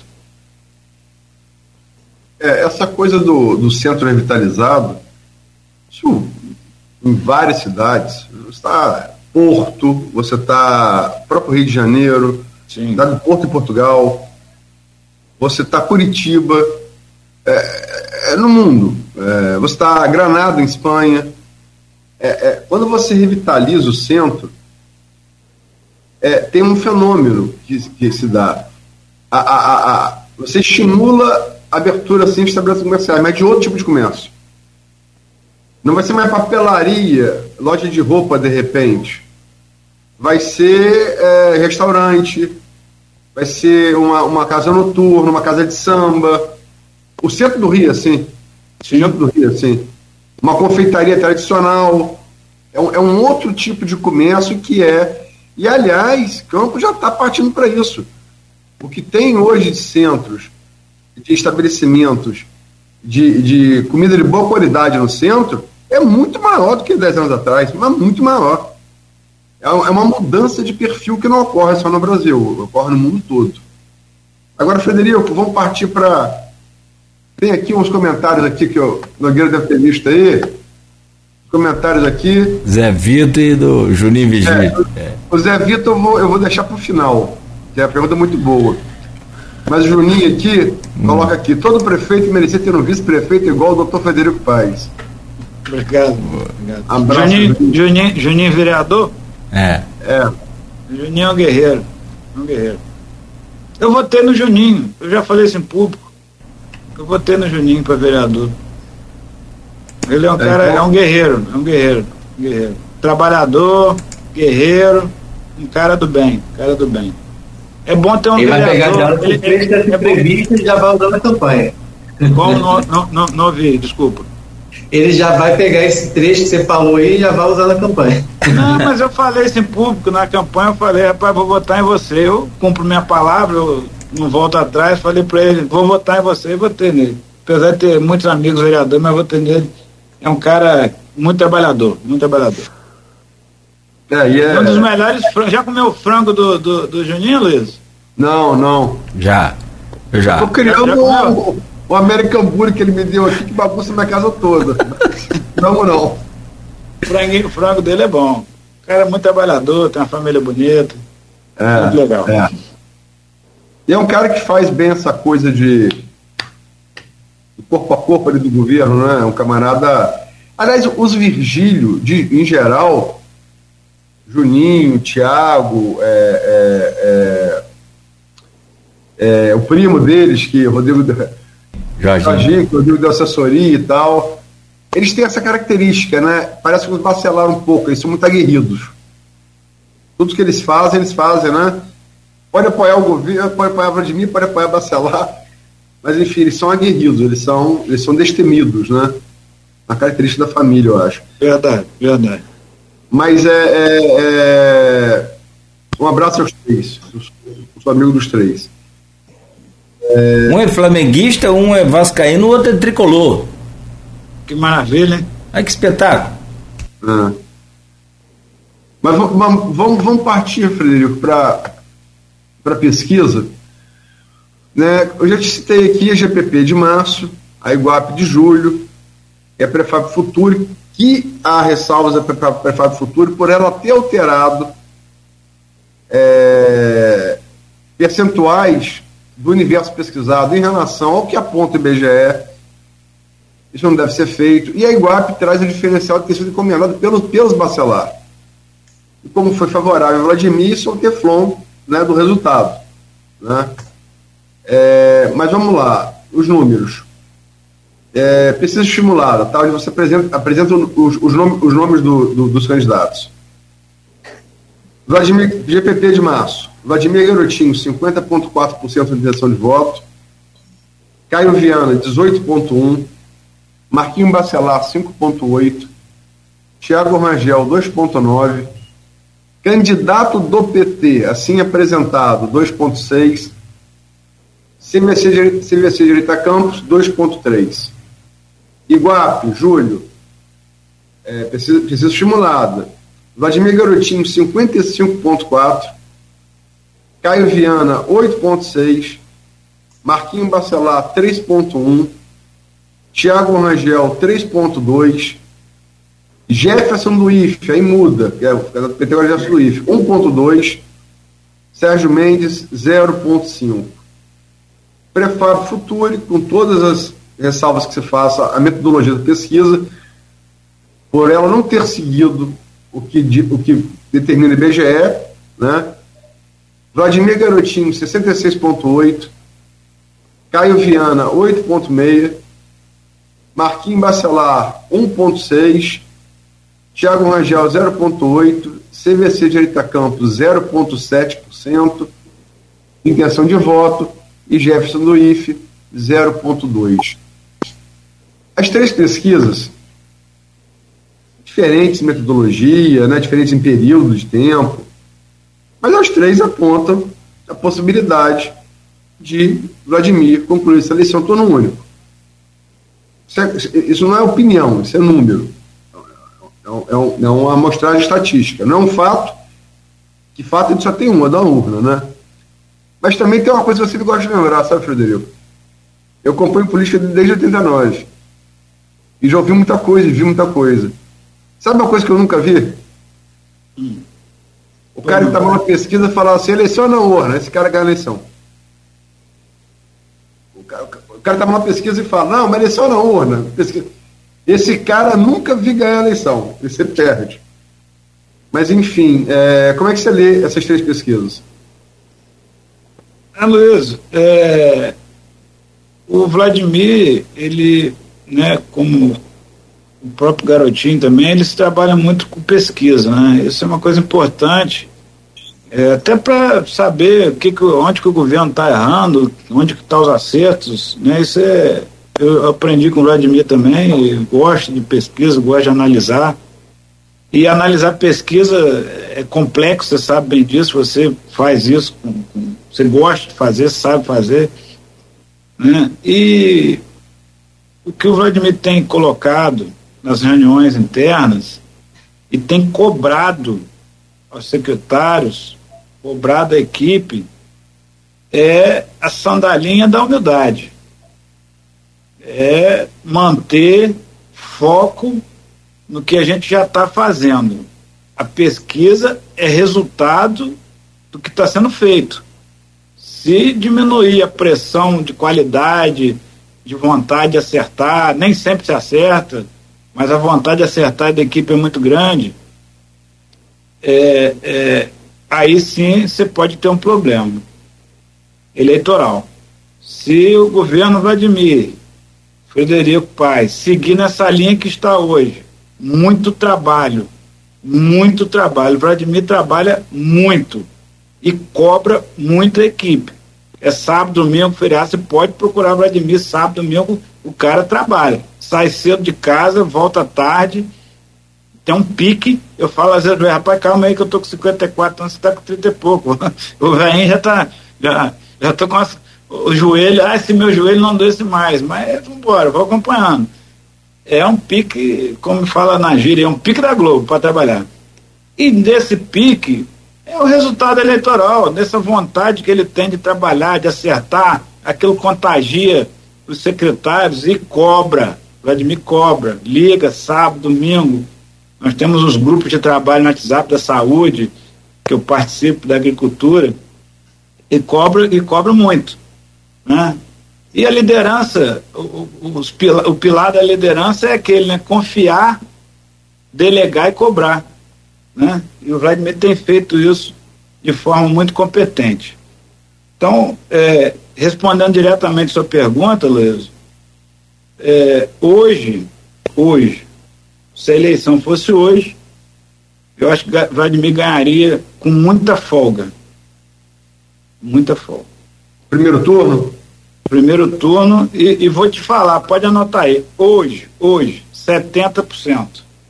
70%. É, o desafio é até chegar mais. Isso não é porque, eu vou te falar, a vontade de ganhar no primeiro turno, é porque, não é só por causa de ganhar, não, é, é, é, é colher o resultado, né? Você vê, estou no caminho certo. E o caminho certo, Luiz, Rodrigo e Cláudio Nogueira e ouvintes, é, por exemplo, quando eu pedia voto lá na, na nossa eleição, que eu pedia voto, aí a pessoa falava assim, mas eu nunca votei nos garotinhos. Eu nunca votei nos garotinhos. Falei, rapaz, dá um voto de confiança no Vladimir. É um garoto bom. Eu conheço o Vladimir há mais de 15 anos. Gosta de trabalhar, sabe trabalhar. É novo ainda, mas tá, pô, tá em evolução. Tá na rampa de, de crescimento, de evoluir. Dá um voto de confiança. A pessoa foi lá e votou no Vladimir, em Frederico. Hoje, Luiz, hoje, quando eu escuto dessas pessoas, rapaz, que bom que você estava certo Vladimir está indo bem. Isso me dá uma satisfação pessoal muito grande, porque é, é, até, como você falou na questão da, da antiga 98, né?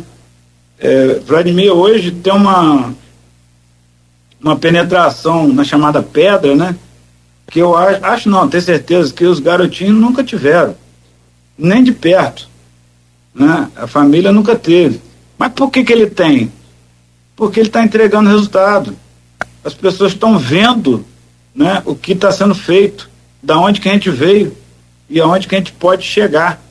Né? Tem muito a ser feito ainda, claro que tem. Mas repito o que eu falei lá no início para o Rodrigo, quando me perguntou, é, nós estamos praticamente só com um ano e pouco de governo. Ah, e o restante? O restante foi pandemia. E aí a pandemia, desculpe estar voltando nesse assunto, ela contamina literalmente todo o governo, porque todo o foco é voltado para aquilo, você não tinha tempo para pensar mais nada. Então, o que eu falei lá no início do programa, respondendo ao Rodrigo, eu volto a tocar nesse assunto. Nós fizemos muito em pouco tempo. Eu imagino, se o Vladimir ganhar a eleição, né, é, após eleições, o que nós vamos poder entregar nesse tempo que a gente vai estar no governo. Então, assim, é, é, a equipe hoje, né? A equipe hoje que nós temos no governo é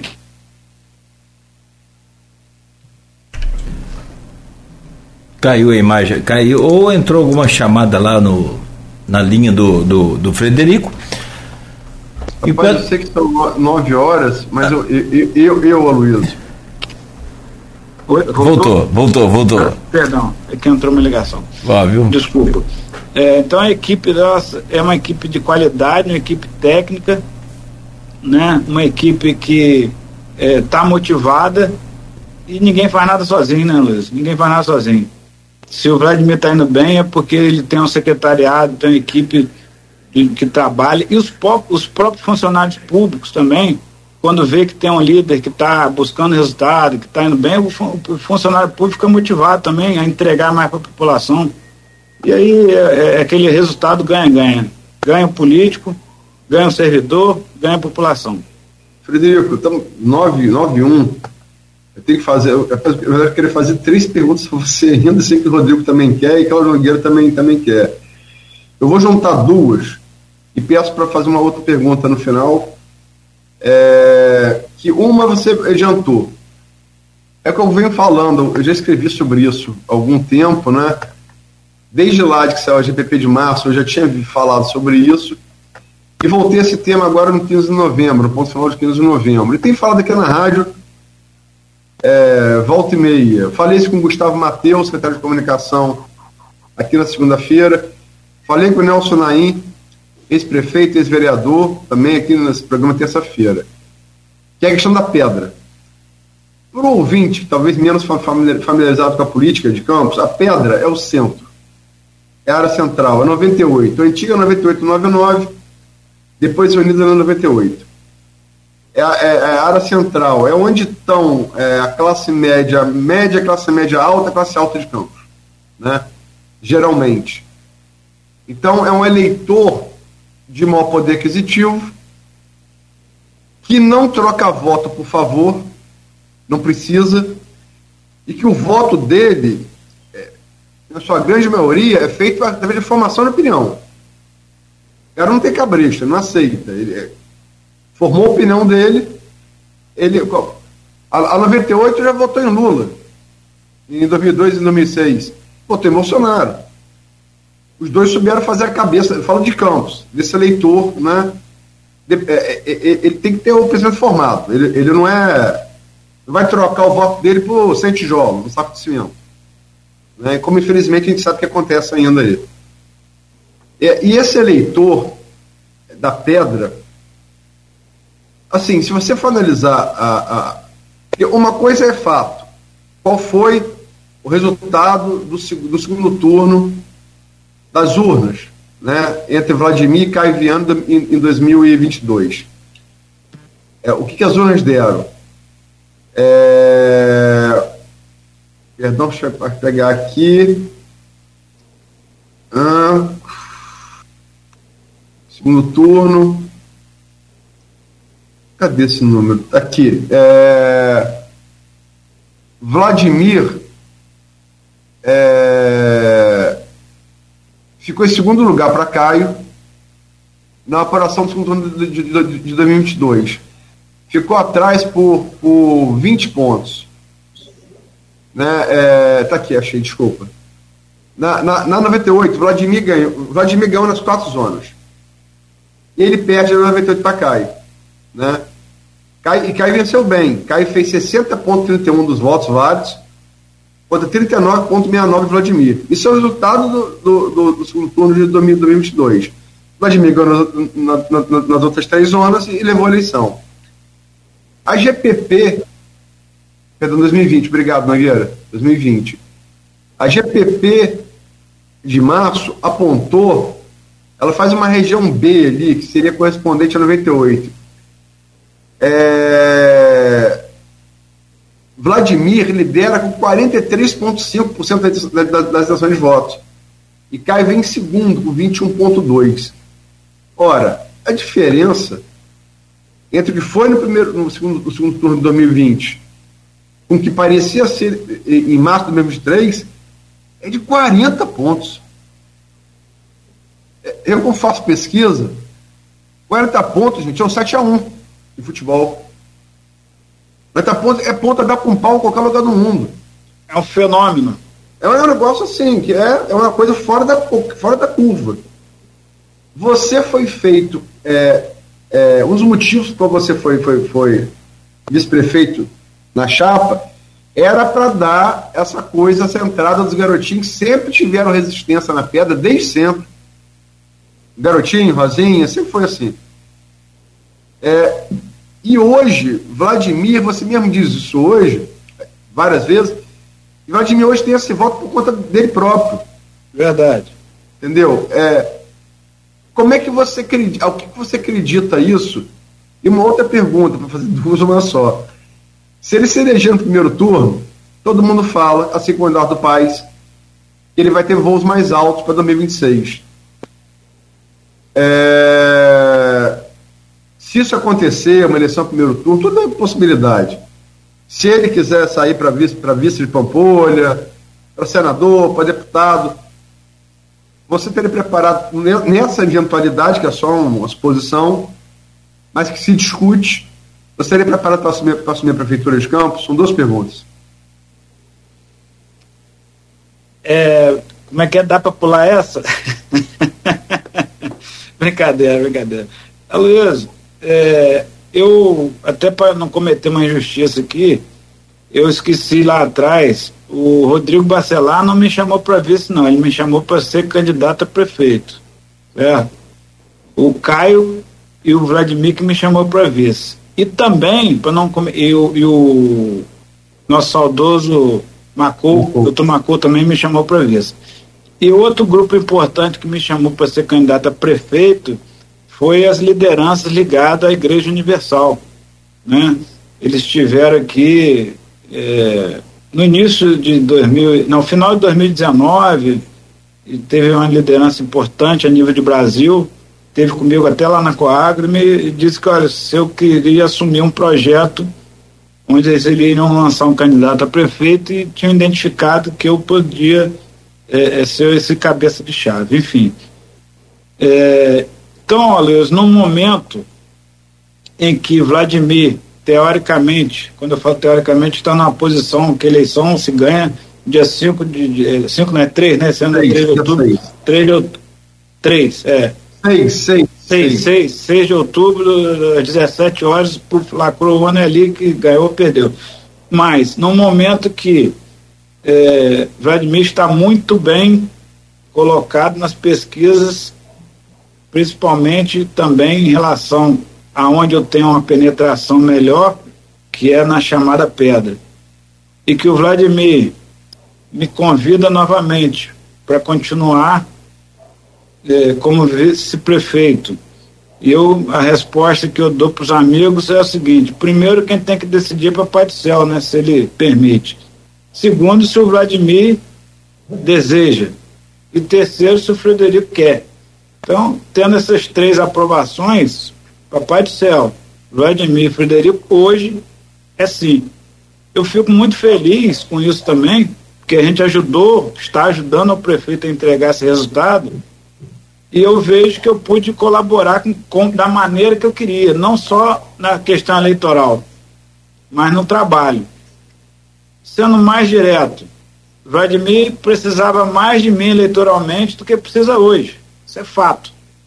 Então, se ele hoje me convida e tem dado entrevista e conversado comigo que quer que eu siga na chapa com ele, uma chapa que tem dado certo, não uma chapa eleitoral, mas uma chapa de governo, de trazer benefício à população, é, isso é muito gratificante ele, ele entende que se por acaso, né, é o que deixa a gente perceber e entender.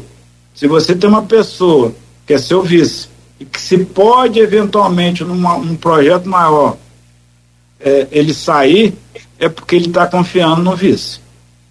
Né? E se ele confia no vice, a gente tem que honrar é, para dar seguimento ao que o Vladimir tem feito.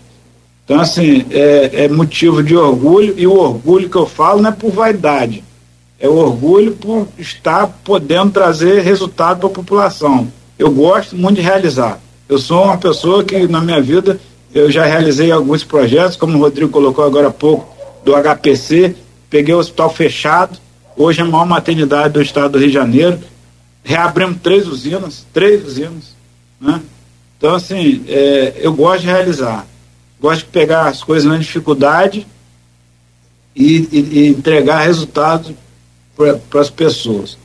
Então, isso, se eu não, respondendo para você, Luiz, é, eu me sinto preparado sim. Me sinto preparado e vou estar sempre como um soldado à disposição é, de trabalho, de trabalhar, que é o que eu gosto de fazer. Você fala que você se sente preparada para uma eventualidade de a prefeitura, correto? É, foi o que você me perguntou, né? Você me perguntou se eu estarei preparada, é, no sentido de que é, é, repito, se o Vladimir né, me convida novamente, me convida para seguir, e sem haver grande necessidade desse apoio eleitoral que ele tinha lá atrás, né, é sinal que ele identificou também em mim alguém que possa dar continuidade ao trabalho que ele vem fazendo, que a gente vem fazendo. Tá, Vladimir vai gostar. Inclusive. Só uma pergunta, desculpa, eu sei que eu te olhei para você. A Coago, eu conheço a Coago, você me levou lá, levou meu, meu filho lá, você apresentou tudo pra gente. A Coagro é uma. É um orgulho e tal, mas é uma manancial de problemas o tempo inteiro. Você tem que estar ligado. Dá para equilibrar, daria para equilibrar a Coagro com a prefeitura? É possível? No, no eventual, é, é, eu sendo prefeito de Campos? Isso. Não, é impossível. Impossível. Não, tem como, né, Aí é, é. Não é questão de humanamente impossível, é porque o prefeito é uma dedicação é, é, total. Né? O prefeito de Campos não pode ter é, qualquer tipo de, de variável, vamos dizer assim. Né? O prefeito tem que se dedicar. Ô, ô Luiz, eu, eu, quando eu falo que o Vladimir trabalha muito, parece que eu estou querendo fazer propaganda do cara. Não é não, rapaz, eu vejo como é. Eu, eu, eu, eu vejo como que, que, que, que ele trabalha. Então, quem vier na frente, pode ser eu ou qualquer outro, substituir o Vladimir, vai ter que trabalhar pra caramba. Vai ter que trabalhar muito. Porque a disposição que ele, que ele tem é muito grande. Então, não. não até porque, Luiz, é, da mesma maneira que eu falei lá atrás que o Renato Abreu preparou, ninguém, é, ninguém se prepara para a morte, mas preparou as empresas que ele investiu né, para dar seguimento. É, a Coagro hoje ela tem uma vida própria. Claro que o Frederico é importante para a Coagro, mas ela tem 20, vai fazer 22 anos de, de, de vida. Né? A cooperativa tem diretores, tem pessoas que também trabalham lá que sabem como a gente gosta de fazer e fazem bem feito. Né? Então, é, ela tem hoje vida própria, né? A Coagro é, não, depende só do Frederico, não. Então, por exemplo, o Paulo Baixo, que está lá, nosso diretor financeiro, desde a criação da cooperativa, nós temos uma série de funcionários que estão lá desde a criação da cooperativa, tem gente que trabalha com a gente lá, quando a gente criou a cooperativa, então sabem é, como funciona. Agora, eu, é, você não é, respondendo direto, é impossível conciliar as duas coisas, Como vice, não. Como vice-prefeito, eu consigo conciliar. Agora, no eventual, lá na frente, alguma coisa, não, não tem como ser. Ser prefeito de Campos é muito mais é, importante. A responsabilidade é muito grande para você dividir isso com qualquer função.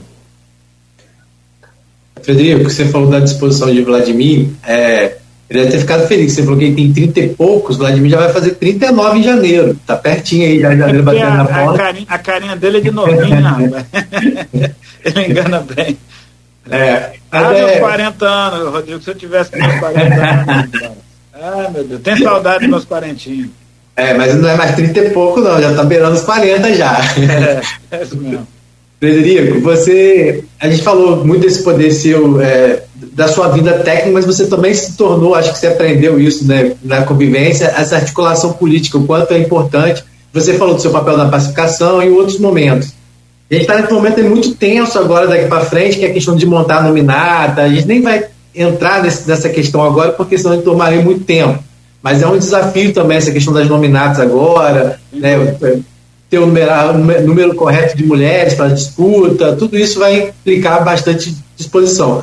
O MDB já tem aí trabalhado, já tem colocado, inclusive, como é, já certo a sua candidatura como vice é, de novo de Vladimir, né? Mas eu queria que você falasse um pouco diretamente sobre essa questão da articulação mesmo. O Frederico hoje consegue, é, dentro de todas essas atribuições que tem, também fazer esse papel de articulador, como é que é essa relação com os vereadores, é, com os secretários que querem ser também candidatos? É, como é que é isso hoje? O Frederico é muito procurado? Como é que é esse sentido? Vamos falar baixinho aqui para ninguém ouvir, Rodrigo? ninguém. Eu adoro fazer isso. Eu adoro fazer articulação. Adoro. Vou te falar que dentro da política é o que eu mais gosto de fazer. Só que eu sou aquele cara atrás da cortina. eu sou o cara que fica. Né, como é que chama lá, o, o Cláudio? Lá dos bastidores lá? Lá, em, lá no back? Ah.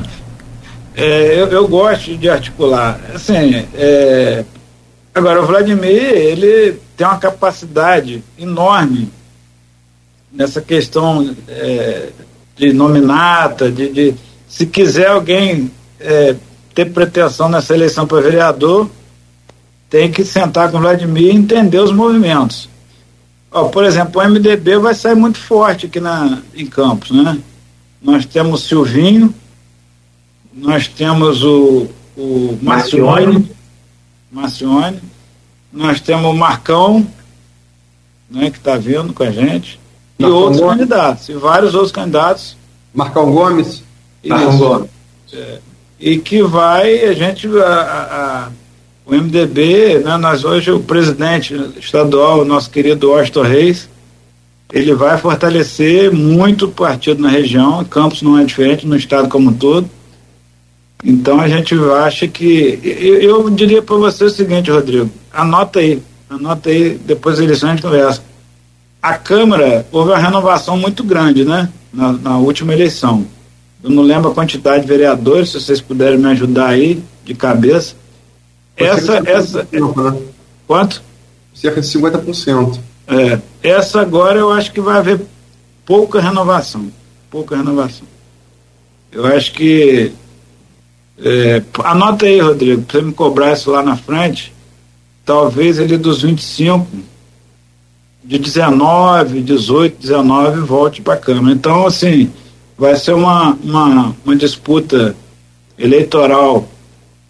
É, na Câmara muito forte, porque nós temos secretários bons, com bastante capacidade de voto, tem outras pessoas, é, é, diria, correndo meio que independente, mas que daqui a pouquinho vai escolher lado, também com capacidade eleitoral muito forte. Então eu acho que vai ser uma disputa, se talvez na questão da prefeito, Vladimir está com toda a chance de levar no primeiro turno, se tudo. É, é o que eu falo, Vladimir só perde para ele mesmo é, na Câmara, não. Acho que vai ser uma eleição bastante acirrada, bastante disputada e com candidatos aí é, é, bastante fortes para esse pleito agora. É, vai ser uma eleição, repito, muito disputada, muito disputada.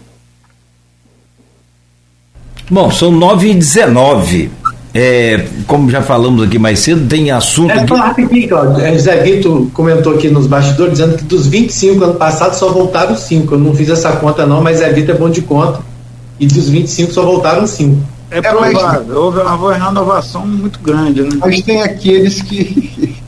que já tinham, que voltaram. É, é, voltaram pelos seus. Né? Foi Thiago, entendeu? Então você. É a renovação real não foi tão grande assim. É, isso, verdade. Verdade. Alcione veio o filho, enfim. É, exatamente. É, é. Aqui, são... É- ah, pois não, pois não, Luiz. Desculpa. Vai lá. Não, eu só, eu só queria. É... é lógico que eu tenho mais perguntas, acho que você deve ter e, e Rodrigo deve ter também.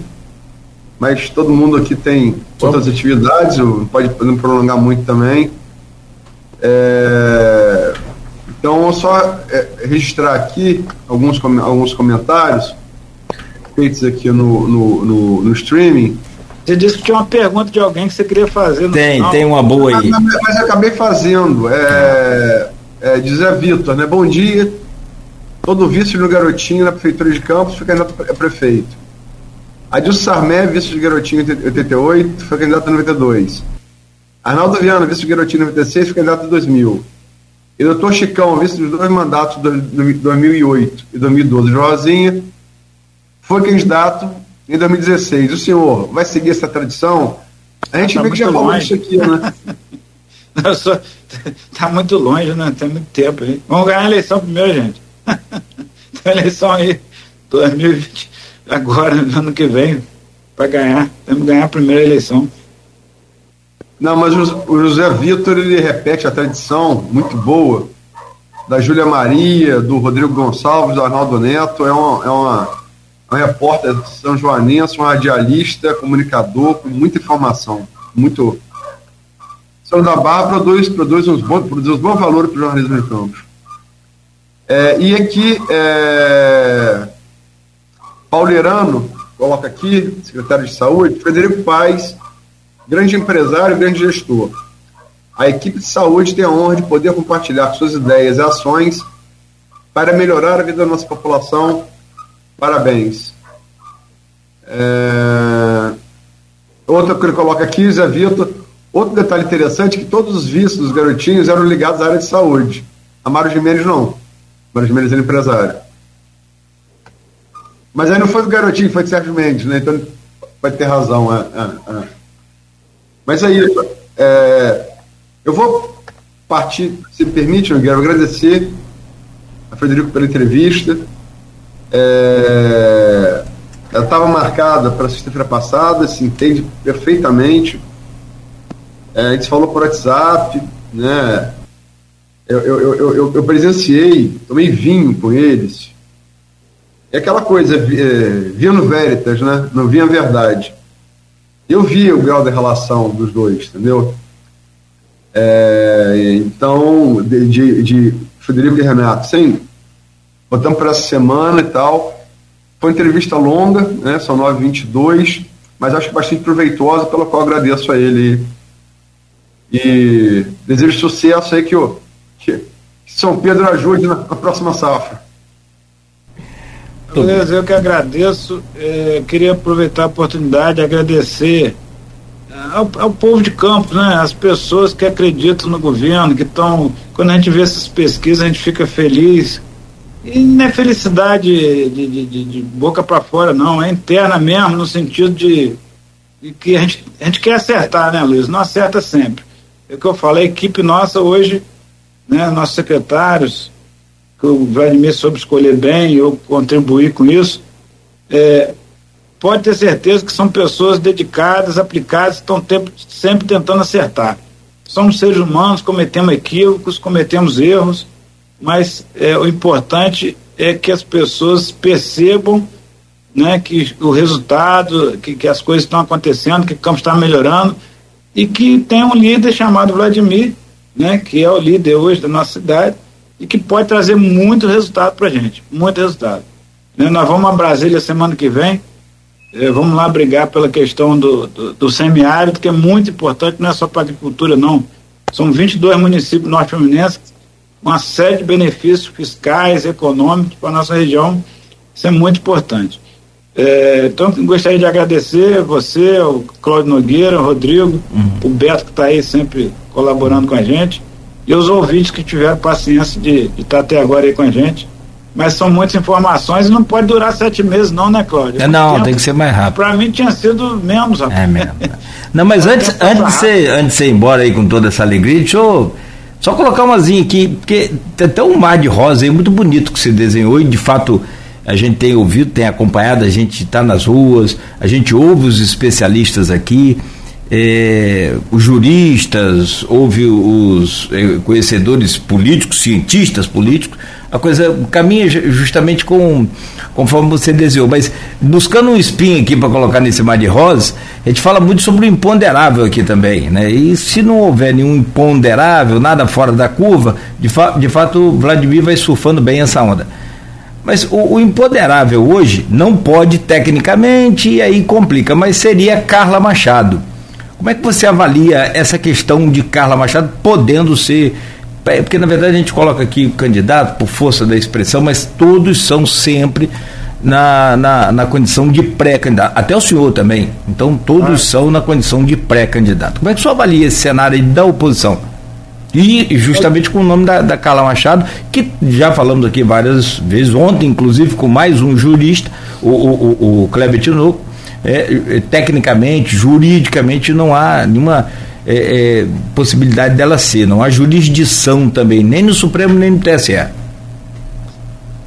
Cláudio, eu gostaria muito que ela pudesse ser. Eu gosto muito da Carla, é uma amiga. Eu acho que é, quanto mais candidatos preparados e que tiverem capacidade eleitoral, é melhor para Campos. É melhor para gente. Melhor para o governo. Vamos buscar fazer mais.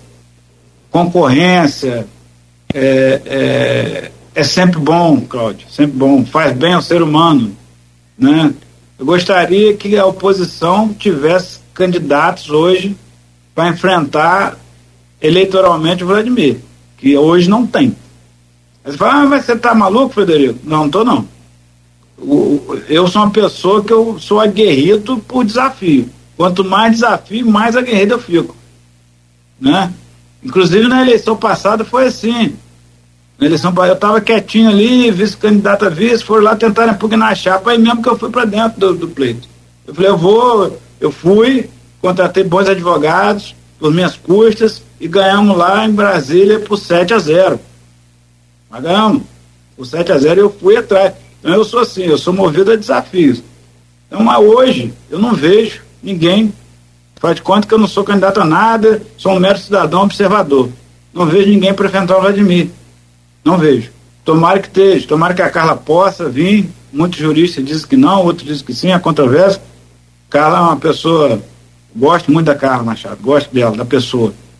Mas o município de Campos, né, com todo respeito a São João da Barra, é, é preciso né, ter condições de fazer o que o Vladimir faz, que é ter articulação política, articulação, capacidade política de fazer o que o Vladimir está fazendo. E eu não sei se a Carla teria essa condição.